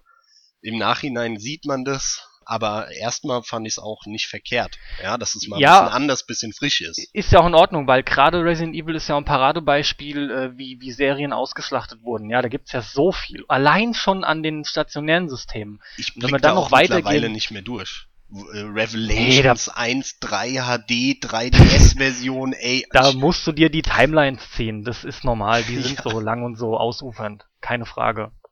Aber die haben halt auch da, auch da ist es wieder dieses mit dem Westlichen. Es, es bleibt halt einfach. Ich finde, das ist schon ein Hauptpunkt. Die haben halt einfach einen Third-Person-Shooter draus gemacht. Und leider auch noch einen, bei dem du nicht laufen und schießen konntest gleichzeitig, ja. beim Fünfer, ja. Nee, beim Vierer schon. Ja, beim Vierer auch. Beim Fünfer dann auch noch und dann ab dem Sechser nicht mehr. Ach, der Sechser. Ja, ja, wir haben es ja schon gesagt. Das ist aber echt unglaublich. Also das ist schon eins der allerschlechtesten Spiele der, der Neuzeit. Ach, der Neuzeit. Ich, ich glaube locker der letzten 15 Jahre, was ich so gespielt habe. Es ist schon richtig unterirdisch. Also ehrlich, also ehrlich gesagt finde ich verhältnismäßig Final Fantasy 13 2, 13 habe ich ja nicht gespielt, aber 13 2 finde ich verhältnismäßig genauso scheiße. Im Vergleich zum 7er wie Resident Evil 6 im Vergleich zum 1er oder so. Ja, da gebe ich Also- dir recht, mit, mit dem einzigen Unterschied, dass die wenigstens in sich, in dem Konzept schon noch funktionieren. Die sind zwar qualitativ Nee. von dem, was sie, was rüberbringen, Story und was äh, Final Fantasy ausgemacht hat eine Zeit lang, sind die nicht mehr da, aber Ich behaupte, die ein funktionieren nicht. Resident Evil 6 funktioniert ja auch tatsächlich überhaupt nicht mehr von dem, was du da auch präsentiert kriegst. Was verstehst du jetzt genau unter funktionieren? Also du, äh, es, du kannst ja schon durchlaufen und das machen, was sie von dir wollen im Endeffekt. Also Ja, rein also auf einer mechanischen Ebene funktioniert es ja schon. Gut, er stürzt nicht ab und du bleibst nicht hängen in dem Genau. Oder so. Aber ähm, es ist immer noch dieselbe steife Mechanik wie in dem Fall vom vierten, ja. Nee, stimmt nicht. Du hast ja gesagt, Sechser. laufen kann man ja jetzt. Ja. Ja, aber es fühlt sich bei weitem nicht so gut an wie bei den ganzen anderen, wo sie sich davon abgekupfert haben. Ich glaube, das Beste, was ich über das Spiel sagen könnte, wäre noch die Grafik und die ist auch nicht berühmt, ja. Nö. Da fehlt halt, was für mich nicht funktioniert, ist der gesamte Rest, die Präsentation, die Geschichte, das ist alles Hanebüchen und an den Haaren herbeigezogen, wie plötzlich was, warum, bumm macht und kracht, Hauptsache es kracht, ja. Ja, ja. Ähm, ja, ist wirklich wahr, das fällt in dem Spiel total auf. Definitiv. Atmosphäre ist keine da. Da war wirklich nur die erste halbe Stunde oder 20 Minuten. Die Ja, wirken vielversprechend, Ja, ganz ja. genau. Die wirken vielversprechend, bringen auch kurz so ein bisschen, ja klar, das Herrenhaus-Flair halt wieder rüber vom ersten, so ansatzweise. Aber, aber das war's. Und je weiter du dann gehst, umso, umso grause, grausiger wird das, ja. Bis hin zu der, dem Part mit Chris, wo du dann wirklich die ganze Zeit nur militant durch die Gegend hüpfst, ja. Und das Gefühl hast, du, das ist nur eine Schießbudenfigur. Ich kann die schon nicht mehr unterscheiden. Ich weiß nur, das ist Genau. ja eigentlich der Knaller an allem. Aber das ist dass es ja. wir den ersten Part gespielt haben, der ja sieben, acht Stunden ging. Und das war ja noch der atmosphärische Part. Danach kommt ja erst der Baller-Part. So, Danach so wie ich das mitbekommen habe. Also da, da werde ich ja verrückt, ey. Ja, und die haben ja aus dem Teil im Prinzip mit ihrem Resident Evil Operation Raccoon City oder wie der hieß, haben die ja auch wirklich Multiplayer-Dinge gemacht und so. Da hast du im Prinzip nur noch die Mechanik und die stimmt da aber auch nicht mehr. Also sie probieren es auf Biegen und Brechen, finde ich schon noch, aber die scheitern daran, obwohl sie das so glatt bügeln wollen, funktioniert's nicht. Ja, aber das ist so ein, so ein Dilemma. Jetzt haben sie halt trotzdem, denken sie wahrscheinlich, mit den neuen, die actionorientierter sind, wieder eine kleine Fanbase. Und wenn sie jetzt aufhören, actionorientiert zu sein, verlieren sie Haben die. sie die gar nicht mehr, ne? Ja, Und wenn sie, wenn sie so aber gedacht. auch noch quasi einen 100, 100% Bruch machen und sagen, scheiß auf Zombies und irgendwas, sondern wir werden jetzt, äh, weiß ich nicht, Third Person Happy Hippo Land Spiel, dann haben sie natürlich Schiss, dass sie die ganz alten auch noch verlieren. Und deswegen Korrekt. ist es so ein Zombie, was ja voll die Ironie ist. Das ist halt so ein Zombie-Spiel in der Branche eigentlich, was nur noch vor sich her vegetiert aus irgendwelchen alten Fanbases, die es vielleicht mal gab. Also es ist irgendwie, ach, Also Fanprojekte und irgendwelche Mods sind mittlerweile wesentlich interessanter als die Hauptspiele selbst. ja. Und äh, eine andere Sache, leider habe ich da jetzt nichts groß recherchiert, aber es kommt auch, soweit ich es mitbekommen habe, nichts rüber, ne? Was ist denn mit dem, mit dem Indie-Sektor in Japan? den gibt es, ähm, Ah, aber der ist mir ist klar, wesentlich kleiner. Vor Also allem merken wir da hier nichts von, ne? Ja, das Problem ist halt, äh, dass in Japan sehr wenig auf dem PC gespielt wird. Tja, Und ähm, es gibt, wie gesagt, einige indische, ach, indische, sehr gut. einige der, der war sehr gut. japanische Indie-Spiele. Ja, Ähm, aber das sind halt auch oft typische Japano-Dinger, also irgendwelche Visual Novels im Anime-Stil. Da kam ja jetzt erst dieses komische, äh, diese Love Novel mit den Tauben als Figuren, Ja, wo ja. alle Figuren Ja, ja. Tauben sind. die Full Hattori irgendwas oder so. Genau, genau. Und es gibt auch immer mal wieder irgendwie so einen, so einen Side-Scroll-Shooter und so weiter. Also da kommt schon immer mal was, aber das ist halt sehr klein, weil in Japan der Markt dafür einfach sehr klein ist. Was ich interessant finde, nachdem wir das jetzt alles so betrachtet haben, viele Spiele rausgenommen haben, ein bisschen erzählt haben zu der Historie von etlichen Serien und vor allem Entwicklungen im Hinblick auf AAA und dass halt auch nichts schiefgehen soll, ne, damit es auf jeden Fall ein Erfolg wird, finde ich, dass es Nintendo immer noch mit am besten macht. Obwohl Mhm. die tatsächlich, wie du es oft sagst, im, im, im Prinzip immer den gleichen Kram wieder aufwärmen und nur neue Levels bringen, ja. Ja. Das ist ganz interessant aus dem Grund, weil da haben wir es ja noch. Die machen ja immer noch die gleichen Spiele wie vor 30 Jahren. Ja, genau, deswegen interessiert's mich ja auch nicht mehr. Dich nicht. Aber Weil ich will halt nicht 30 Jahre das fucking gleiche Spiel spielen. nein, aber sagen will ich, erfolgreich sind sie. Und Das ist ja gut, korrekt. jetzt weiß ich's halt nicht. Sind die erfolgreicher damit als irgendein Final Fantasy? Das glaube ich sogar nicht mehr, ne? Doch, Final doch, Fantasy? doch, doch, doch, doch, doch. Hatten Final Fantasy echt geringere Absatzzahlen Ja, als, ja. als ähm, Ja, ja, wenn, wenn Gut, Nintendo ein Mario rausbringt, dann äh, zack, hat er sich 20 Millionen Mal verkauft. Deswegen müsste man mal weggehen von Mario. Mario ist einfach zu bedeutsam. Mario ist halt Ja, aber davon leben die, die bringen nur Mario-Spiele raus. da kommen Mario Kart, Mario Tennis, Mario Mario, Mario Schüpfen, Mario Schwimmen, Mario, was weiß ich, Puzzlespiel. Pass auf, interessanterweise haben sie gerade mit ihrer neuen IP, Splatoon, auch dich überrascht. Weil es in der Liste auch drin ist, ne? In der, in der, in den Charts von, was war's, Anfang August. ja, genau. Generell, Splatoon Ja. funktioniert ganz gut und wird auch, soweit ich das verfolgt habe, immer mal wieder auf Kotaku was mitbekommen, äh, wird echt ganz positiv aufgenommen. aber ist was ja nichts anderes als die, halt die Resident Evil 6 Version von Nintendo. Wenn wir mal ehrlich sind. Ja, genau, was mich halt nämlich trotzdem auf der einen Seite aber wundert, weil es eigentlich nichts Neues ist und dieses Farbkonzept ist eigentlich das einzige, ja. Ja. Das ist halt, da muss man halt wieder sagen, okay, Respekt Nintendo. Sie machen es halt ja. wenigstens nicht scheiße. Ja, Ja? du, die Production Value, die ist halt einfach schon immer, immer noch hoch bei Nintendo, ja. Ja, die ist auch Ob bei die das anderen gleiche hoch, bringen oder nicht.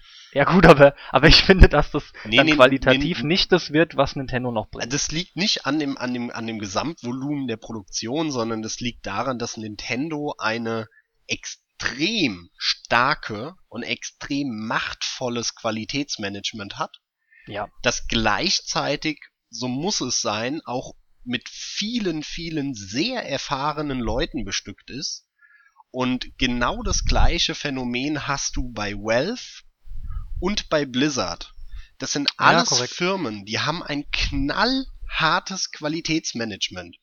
Und wenn da irgendwas zwei Jahre in der Entwicklung ist und es entspricht nicht der ihrer Vorstellung, dann wird gesagt, scheiß drauf, alles weg, komplett Ich fange neu. auch nochmal von vorne an, ja. Ja. Hat man ja auch schon mitbekommen, ja. Und das ist halt der Punkt, wo dann halt ein Square Enix, ein Konami, ein Capcom, ein was weiß ich was oder auch generell andere Firmen, auch auch äh, Ubisoft und so weiter, Können die sich nicht erlauben. das machen die halt nicht, sondern die sagen dann halt, ja komm, dann bastel das mal, das versteckste, äh, hier, komm mal, mach da noch mal quick and dirty drüber, so und jetzt wird es halt rausgebracht. Und dann hast du halt so ein Watch Dogs, wo ein riesen Trubel drum gemacht wird und am Ende sieht's nicht so geil aus und bla bla bla und was weiß ich was, weißt du? Und das, das fällt halt wieder auf Watch Dogs. Ich bin verwirrt. Watch Dogs ist doch jetzt aber, ist doch ein US-Spiel, oder? Watch Dogs ist ein Ubisoft-Spiel. Ich weiß nicht, von welchem Ubisoft-Studio das entwickelt wurde. Aber kein japanisches. Ja, okay, Nein, egal. aber es Das trifft dort sollte- genauso zu. Natürlich kann man äh, auch Final Fantasy 13 sagen. Na, Dann ich, sag ich, das. ich bezweifle, dass das halt bei einem, um, um jetzt auf das Beispiel einzugehen, bei einem Final Fantasy 13 die Mehrzahl der Leute damals, als es, wann kam es raus? 2010. Und als sie das 2009 gezockt haben, in einer relativ fertigen Version, da hat doch keiner gesagt, Alter, ist das geil. Sondern da hat jeder gedacht, hm, ja, gut, hier haben wir das verbessert, das war eigentlich scheiße, da haben wir nochmal hier gemacht, so. Das ist halt der Punkt, weißt du, bei einem Nintendo wäre das nicht durchgekommen. Da hätten die gesagt, hier, scheißegal, zack, drei Jahre für den Arsch entwickelt, so nochmal neu von vorne hinsetzen. Deswegen passiert diese Fehler halt einem Nintendo nicht. Oder halt eben einem Valve oder so nicht. Aber da brauchst du halt entsprechend auch den finanziellen langen Atem. Richtig. Den haben die meisten anderen von dir genannten halt eben nicht. Weiß ich nicht, ist schwierig. Kann sein, dass es einige haben, aber definitiv ist ja die, die Message ist klar, sie wollen es nicht äh, riskieren. Ja, So viel steht fest. Das haben die letzten Jahre eindeut eindrucksvoll gezeigt, ja. ja, ja, das Äh, schon. wobei auch äh, Nintendo ganz klar angekündigt hat, dass sie jetzt im Mobile-Sektor rangehen, ne? Und Klar. dann, was da jetzt kommen wird. Ja, da bin ich halt mal gespannt, inwiefern sie da die Konsolen dann, ob sie die noch mehr vernachlässigen. Ich finde, es kommt eh schon nicht viel, ja. Third Person kannst du ja ausgrenzen inzwischen, Third Party, ja. äh, meine ich. Ist ja, ja, ja, danke. Ist ja komplett außen vor. Und aus dem eigenen Haus, es hält sich in Grenzen, ja. Ist nicht so, als käme gar nichts, aber es hält sich in Grenzen. Gerade weil sie sich auch natürlich viel Zeit nehmen. Was schon gut ist. Aber die haben halt wenig. Die haben definitiv wenig. Und was da jetzt passieren wird, wenn die jetzt noch in den Mobile-Sektor verstärkt eintreten, da, da bin ich halt mal gespannt drauf. Gut, aber Ich sie haben ja schon eine neue. Firma gekauft, genau deswegen, damit die Ja. rein Japan, also rein äh, Mobile-Spiele machen auf diesem, wie heißt, generell für Handys und dann gibt's ja auch diese Gerüchte, dass die nächste Konsole so ein bisschen in die mobile Richtung noch weitergehen Soll soll. das deren NX-System werden? Ja, dieses NX-Ding da, genau.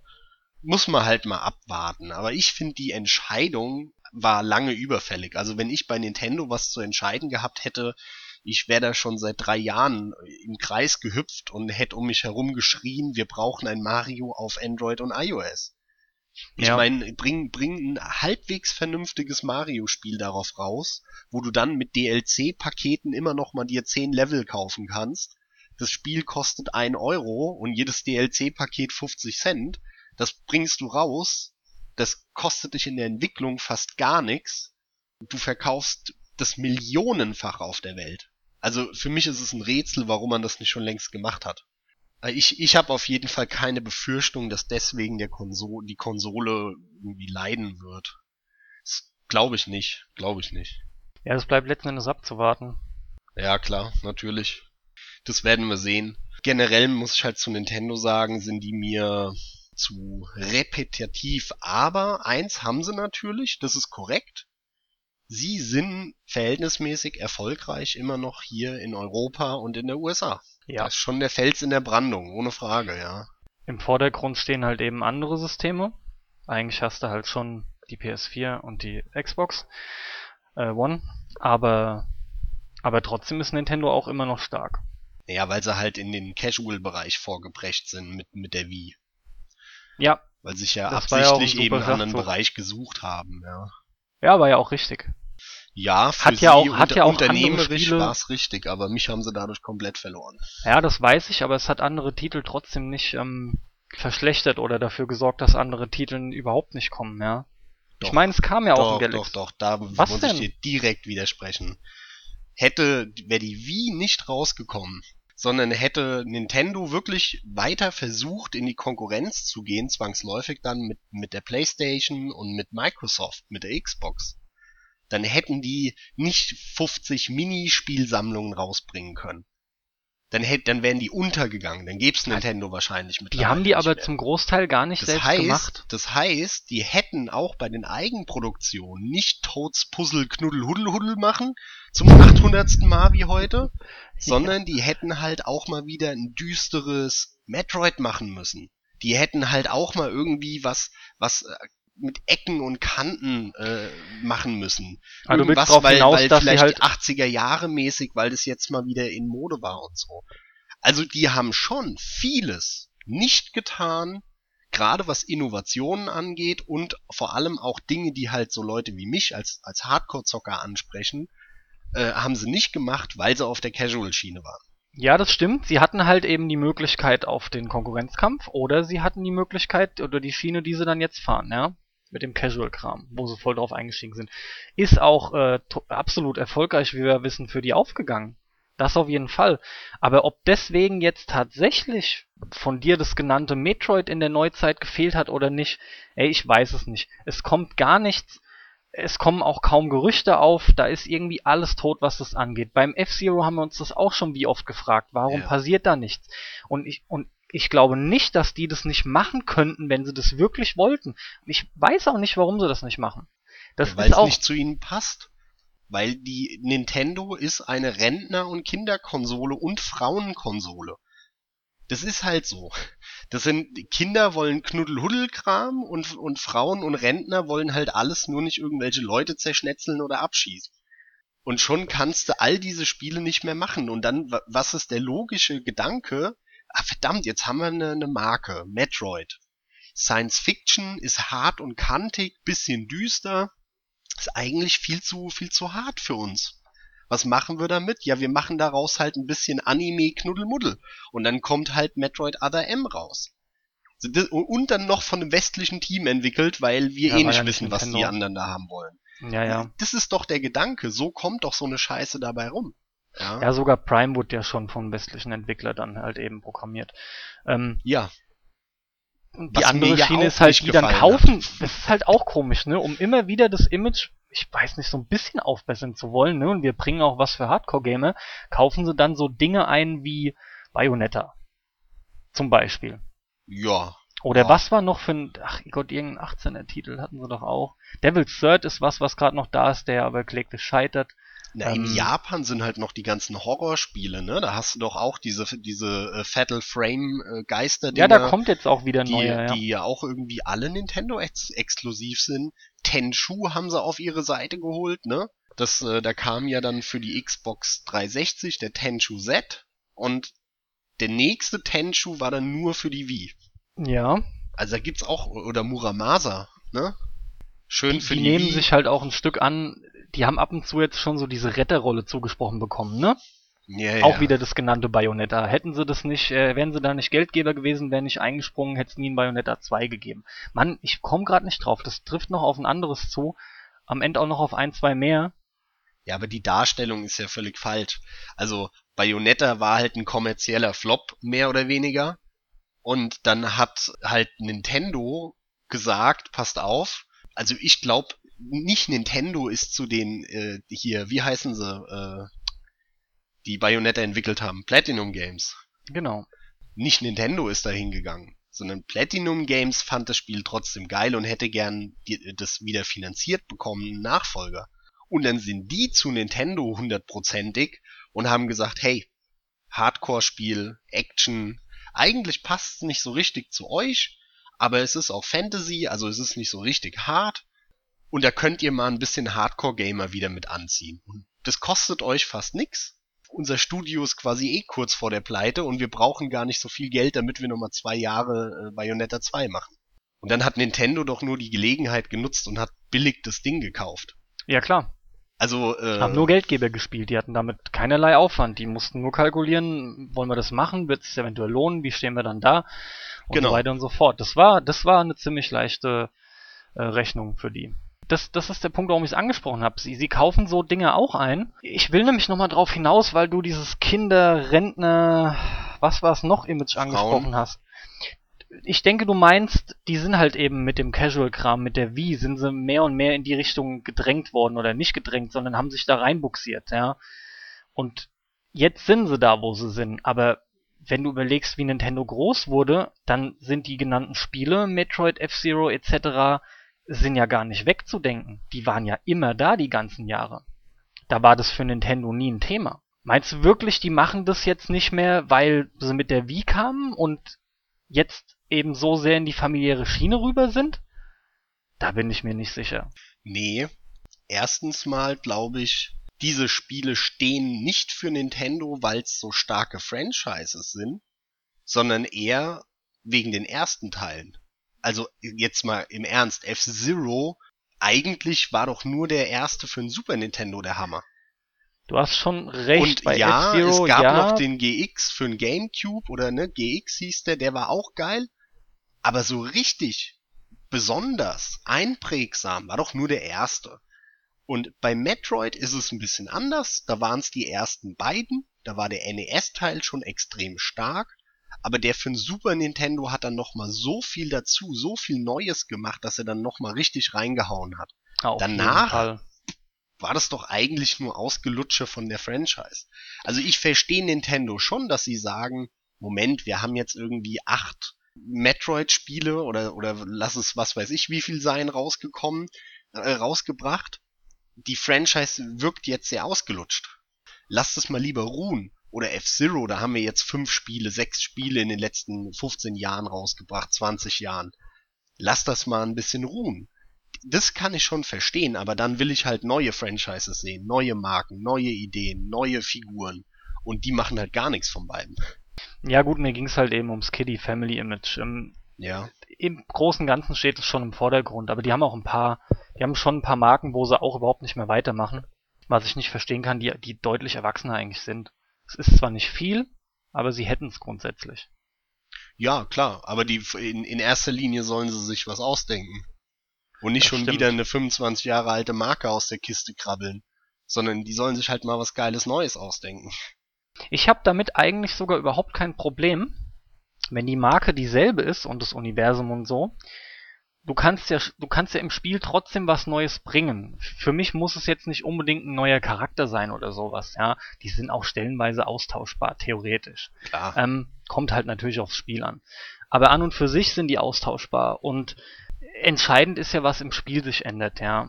So war es bei mir mit Metroid Prime. Das hat super gezeigt, wie es funktionieren kann und wie man viele Dinge anders machen kann, ja. In dem Fall war ja sogar noch der Sprung in die dritte Dimension dabei. Ohne Frage. Und da hättest du ja im Prinzip auch einen anderen Namen draufschreiben können.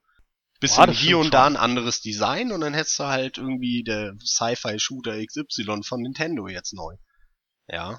Stimmt schon, ja. Es war dann halt eben nur angelehnt an, an das Universum und Look und Feel war dann halt genau der von Metroid. Das ist, ja, Ja. das ist halt das Dilemma von Nachfolgern, will ich noch kurz sagen. Und es ist halt leider zu oft, dass wenn, wenn man mit der Prämisse rangeht, einen Nachfolger zu entwickeln zu einer schon bestehenden Marke, dann hält man sich halt automatisch an sehr viele Rahmenbedingungen, was dazu führt, dass es sehr, der Nachfolger dann in welcher Iteration auch immer ziemlich langweilig wird, weil er halt immer wieder dasselbe hat. Andersherum, wenn du ein Spiel machst mit vielen Innovationen, dann schreibst du ungerne die alte Marke drauf, weil es dann ja sehr wenig damit zu tun hat. Ne? Das ist halt so ein bisschen das Dilemma, wo man sich da eher befindet, auf der einen, auf der anderen Seite. Aber du wolltest eben noch mal ein bisschen zurück zum Thema führen. Ich wollte zurück zum Thema führen, ähm, beziehungsweise bin ich schon an dem Punkt für mich, um dir die Frage zu stellen, wie du das Ganze denn irgendwie letztendlich jetzt siehst. Die, die Hauptfrage vom, vom Thema Eingangs, wo sind denn die Hits? Sind wirklich momentan quasi keine da? Also Könnte meiner, man das meiner, mit Ja beantworten? Meiner Meinung nach gibt es schon japanische Hits. Davon Japan. erreichen uns aber extrem wenige, Genau, ja. weil die sich eben auf insbesondere Plattformen und Bereiche beziehen, mit denen wir einfach nichts am Hut haben und die hier Nischendasein führen. Eben irgendein Visual Novel Hit, wie einen äh, Danganronpa, was Mhm. sich in Japan einfach fantastisch verkauft hat, was es da ja auch für, ich weiß, Vita und, und ich glaube mittlerweile auch für 3DS und so gibt. Ja. Bin mir da aber gar nicht so sicher. Ich weiß es nicht. Ich weiß nur, Ähm, hier hat's halt einen harten Fankern, aber das war's. Das sind nicht viele. Ja, aber das sind halt Hits, die da wirklich groß waren. Und davon kriegt man dann ja schon hier auch ein bisschen mit. Aber es ist halt ein Nischendasein und im Mainstream ist halt Japan raus. Und Genau. äh, da werden wir auch keine Mainstream-Hits mehr äh, verspüren. Dafür ist die ganze japanische Branche bei irgendwelchen AAA-Produktionen im Konsolenbereich, im PC ja sowieso, aber im Konsolenbereich zu unbedeutend und zu klein einfach. Deswegen ein ganz klares Jein. Kommt drauf Also an, in welcher Branche, also in welchem Bereich. Das fand ich jetzt sehr gut nochmal zusammengefasst, denn wenn man da Resümee zieht, dann, dann bin ich genau deiner Meinung. Es, es kann nicht klar beantwortet werden, wie auch, es, es sind halt Vermutungen, Spekulationen, wenn du sagst, da kommt nichts mehr, genauso wie wenn du sagst, ja, da kommt schon was, dann ist das einfach auch nur Hoffnung. Klar würde es mich freuen, aber ich denke auch, ähm, generell Japan ist da innerhalb des Landes wieder okay und groß oder immer noch, aber eben nicht mehr global. Ja, genau.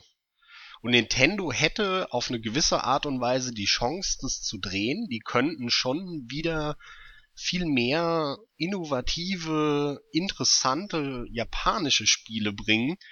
Und wenn wir natürlich jetzt die Nintendo-Spiele noch in die Gesamtbetrachtung mit reinziehen, muss man ja schon sagen, es gibt auch regelmäßig japanische Hits. Äh, Dann halt Mario Galaxy und Mario Kart 8 und so weiter. Aber diese das, da, dann sind wir wieder bei dem Problem, worüber wir jetzt am Ende sehr lange gesprochen haben. Die reiten halt immer das gleiche Pferd zu Tode, ne? Mhm. Innovativ sind die halt null. Und früher äh, das Gefühl, was wir kennen aus den späten 90ern, Anfang 2000er, da reden wir ja wirklich von, von neuen Genre, von neuen Innovationen, die aus Japan kamen. Und das ist weg. Das gibt es lustigerweise auch in Japan nicht mehr. Weil die Nee, man japanische Industrie so eingefahren ist auf ihre, ihre Handy-Puzzlespiele, ihre Anime-Dating-Simulationen und ihre Knuddel-Kopffüßler-RPGs. Also da sehe ich ein Problem, was die japanische Industrie angeht. In Bezug auf Innovation. Das ist wirklich nur, weil die sich doch wieder selber zurückgezogen haben in ihr eigenes Ding. Ja. Die haben den Anschluss nicht mehr gekriegt. Im Prinzip finde ich, man kann sagen, ihr Standbein ist falsch. Als die dominierend war, abs absolut dominierend, kam dann plötzlich Microsoft und damit fing der ganze Krempel an, weil auf einmal, eigentlich kann man auch fast schon sagen, genau die Spiele, die in Japan eben nicht gut ankommen, ja, Call of Duty Serie, GTA Serie, sind aber die Spiele, die einfach im Rest der Welt unheimlich beliebt sind. Jo. Und da haben sie den Anschluss aber nie wirklich dran gefunden. Aber haben's, probieren's krampfhaft. Sie scheitern auch nicht kläglich, aber es kommt halt auch einfach nichts Gutes mehr bei rum. Also ich würde dir halt widersprechen. Ich glaube, ich Bei würde, was? ich, würde, ich würde nicht sagen, dass sie es krampfhaft versuchen. Sie versuchen es manchmal krampfhaft bei irgendwelchen großen Franchises und Marken, die es schon gibt. Oder finde ich sogar Aber- oft, daher kommt bei- das Todreiten dahin. Wie bitte? Dadurch kam das Todreiten zustande. Oder die Serien werden Ohne- dadurch ohne einfach Frage, ja. getötet, ja. Ohne Frage, ja. Aber bei den kleineren ist es nicht so. Ja, das und, stimmt, und die okay. Mehrzahl, wenn du dir mal anguckst, was Square Enix an Spielen rausbringt, das sind alles Mobile-Dinge, das sind MMOs, das sind Handyspiele. äh, Gut, das aber da sind wir jetzt wirklich wieder innerhalb Japan. Automaten auch wieder. Ich meine, in Japan hast du ja wirklich auch diese, diese interessante Kombination aus Mobile-Spielen und Arcade-Automaten. Also es gibt ja einen Plants vs. Zombie-Automat in Japan. Es gibt Echt? äh, einen Bejeweled-Automat in Japan. Ja, das Also weiß ich, ja. Alles so Absurditäten, die es ja hier niemals geben würde. Ja. Ja, aber jetzt hast du ja gerade wieder das Globale rausgenommen und wir sind ja wieder innerhalb Japans. Das, das ist es ja, haben wir jetzt letztlich mal gesagt. Der Kram funktioniert da definitiv. ja. Also wenn die irgendwie probieren, da krampfhaft nachzukommen, dann sind es natürlich die risikobehafteten Serien oder einfach die großen Serien, bei denen halt eben das Risiko hoch ist, dass was schiefgehen kann. Die, die wir hier eben kennen und was wir hier nicht kennen, bleibt genau das. Wir werden es auch nicht groß kennen, das sind Nischenprodukte. Da schwappt nur mal das Größte, wie dieses Dragon Ronpa. Ich weiß noch nicht mal gescheit, wie es heißt. Ja, ich weiß aber auch, was es ist. Danganronpa. Du, das mag sein, das ist mir recht egal, ja. Ich habe da schon ein bisschen was von mitbekommen. Aber auf jeden Fall, nur die allergrößten von diesen Dingen kommen dann mal hierher und nur um dann hier halt eben mehr oder weniger Nischenprodukt zu sein. Also da kann man nur hoffen, dass in Zukunft halt wirklich wieder ein paar mehr innovative Produkte aus Japan selbst entstehen, die dann erstmal da erfolgreich sind und Ja, dann und dadurch rüberschwappen. Genau, das wäre super, ja. Genau das ist ja das Phänomen, was wir eben mit einem Demon Souls eben hatten. Ja, das sind Ja, Spiele, korrekt, die korrekt. kommen da raus, sind ultra erfolgreich dort und plötzlich will das aber auch, wollen das viele im Westen haben, also in Europa und in der USA. Plötzlich kommt es auch hier raus. Und, und, und wir haben eine Riesenserie, die unfassbar erfolgreich ist, selbst hier.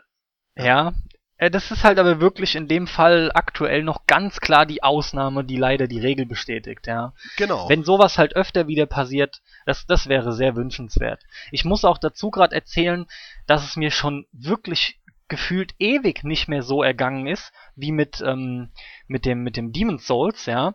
Dass man echt so irgendwie quasi von einem Kumpel so an der Seite dann mal mitbekommen hat, äh, am Rande mal mitbekommen hat, hier, das ist so ein japanischer Geheimtipp, ja, wie früher irgendwie fast Ja, ja, schon, als du stimmt. angefangen hast, dich darum zu kümmern. Das ist so ein Geheimtipp, das war so tatsächlich fast schon mysteriös und da auf, aufgrund der Tatsache, wie das Spiel selbst ist, ne, Ja. und dass es sich ja unter anderem auch versteht als Erkundungsspiel, bei dem du ja auch die gesamte Geschichte und die, die Welt dir selbst erschließen musst, da hatte schon das, wenn man darüber gesprochen hat, diesen ganzen Charakter mittransportiert. Und das hatte ich auch schon ewig nicht mehr. Ich glaube auch, dass das ein entscheidender Faktor mit war, mit, ja, dass es so erfolgreich wurde. Es war nämlich schön mysteriös und es hatte mal wieder so ein sagenumwobenes Gefühl dabei. Es war einfach geil. Es hat sich fern angefühlt, kom komplett. Es hat sich fast neu angefühlt, obwohl du im Nachhinein ja sagen musst, hatten wir schon genannt, es ist ja nichts Neues im Prinzip. Es ist wirklich alt, bunt durchgemischt in 3D. Aber halt super. ja, Und es zeigt auch, dass die Leute in breiterer Masse sehr wohl so stark vertreten sind, dass so ein Spiel Erfolg haben kann, was fordernd ist. Selbst an einigen Stellen unfair, aber die Leute freuen sich belohnt zu werden. Ja, kann dir da nur Mehr voll wollte ich dazu zustimmen. nicht ja, sagen. Dieses, dieses Mysteriöse ist echt geil, weil da hast du vollkommen recht, die Presse hat es halt total vernachlässigt. Keiner hat darüber berichtet, keiner hier in, in Europa, also zumindest hier in Deutschland war es ja so und anscheinend auch in der USA, kein, kein Schwanz hat mitbekommen, dass es dieses Spiel gibt.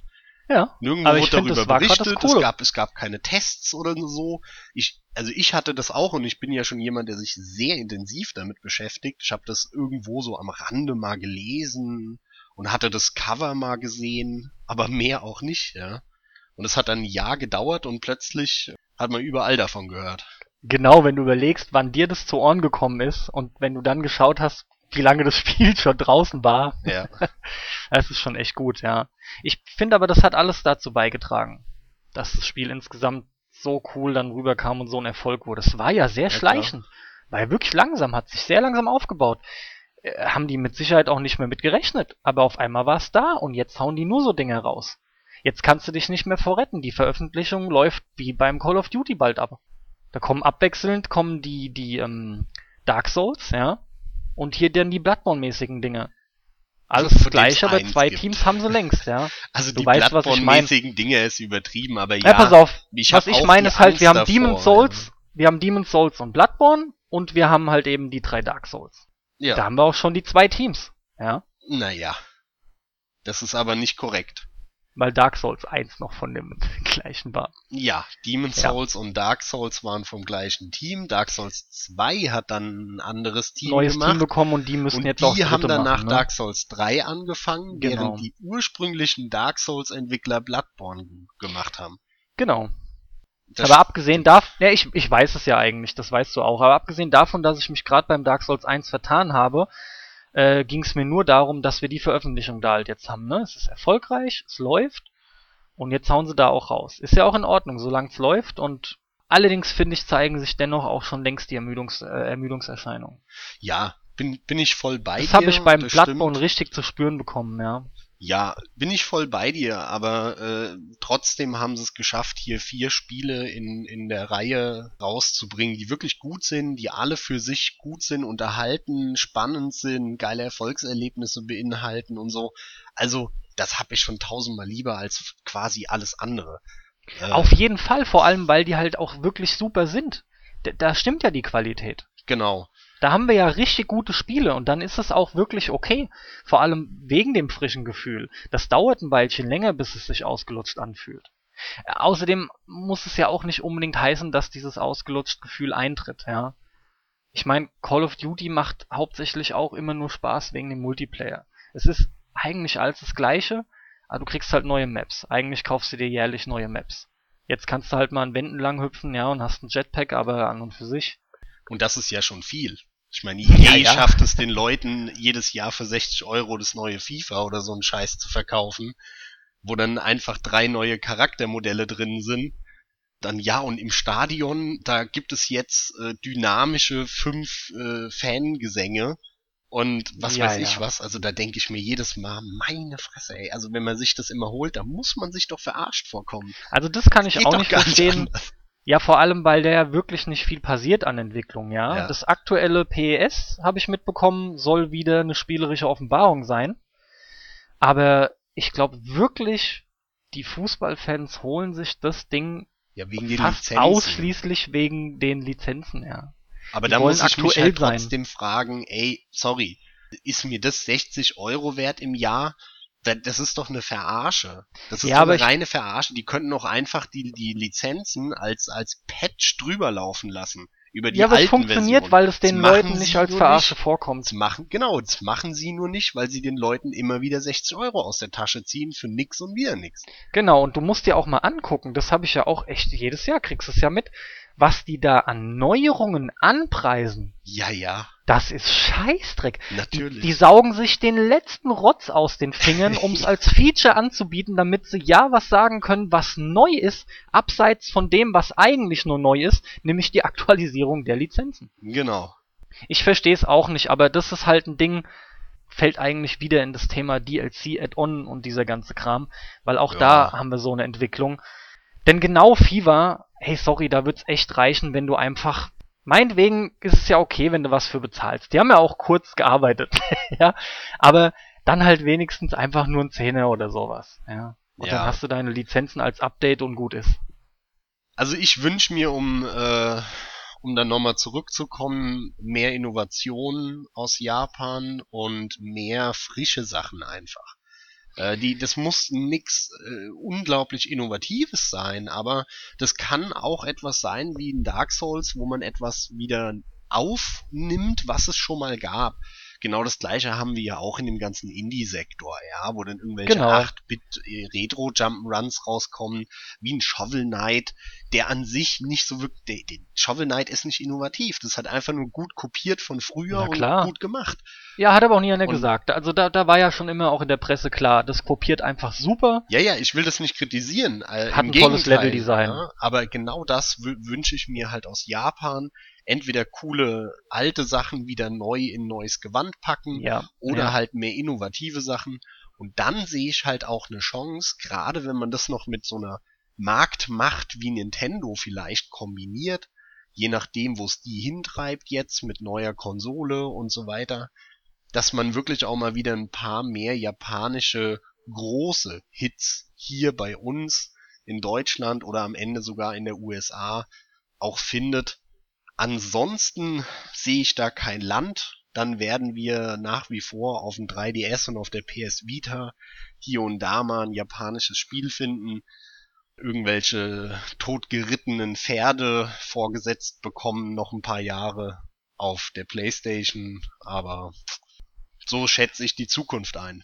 Also wenn es um Wünsche geht, da geht's mir, eigentlich geht's mir genauso. Erstmal kann ich unterschreiben, was du gesagt hast. Und beim Wünschen, da steht für mich auch an allererster Stelle, dass die, es müssen keine innovativen Dinge sein. Das muss es wirklich nicht. Das ist auch heutzutage, glaube ich, echt schwerer denn je, ja. Und es kam ja schon viel, die, die ganzen drei, vier Jahrzehnte. Aber es wäre halt wirklich schön, wenn so Dinge wie Dark Souls öfter geschehen, wie von dir eben erwähnt, dass einfach alte Sachen, auch alte Spieletugenden toll in die Moderne transportiert werden.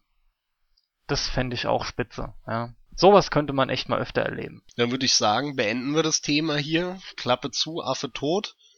Klappe äh, zu, Affe schön, tot. schön äh, abgeschweift, abgeschwiffen. Wie sagt man da? Abgeschweift. Abgeschweift war schon richtig. Sagen wir doch abgeschwurft. Ich finde das klingt gut, ist völlig falsch. Das hört sich richtig mies an. Ja, nee, klar, haben wir echt äh, gut, sind gut abgeschweift, aber das äh, ist echt in Ordnung. Wir da, schwiefen da... ab. sehr gut, sehr gut. Aber das Thema hat's auch hergebracht und ich glaube, da haben wir uns einiges mal vom, vom Herzen gel gelabert. Ja, du mehr als ich, aber das, das macht überhaupt nichts. Ähm, ich hoffe, ich konnte halbwegs meinen Senf dazugeben und ein paar irgendwie Anregungen andererseits noch dazu bringen. Was wir auf jeden Fall leider nicht erleben werden, ich, das ist für mich ein schönes Schlusswort von meiner Seite, nochmal eine Erfolgsgeschichte wie mit Nintendo. Ich bezweifle stark, dass sie plötzlich eine Kehrtwende machen und nochmal irgendwie so durchstarten und neue Marken bringen, die Leute wieder richtig begeistern mit frischen Geschichten. Das glaube ich nicht, aber ich wünsche mir. Insgeheim schon. Ich glaub's auch nicht, aber vielleicht kriegt mich Nintendo ja tatsächlich irgendwann mal wieder vor eine ihrer Konsolen. Also damit das schöne Schlusswort von mir, adios und bis zum nächsten Mal. Macht's gut, viel Spaß, bis zur nächsten Folge.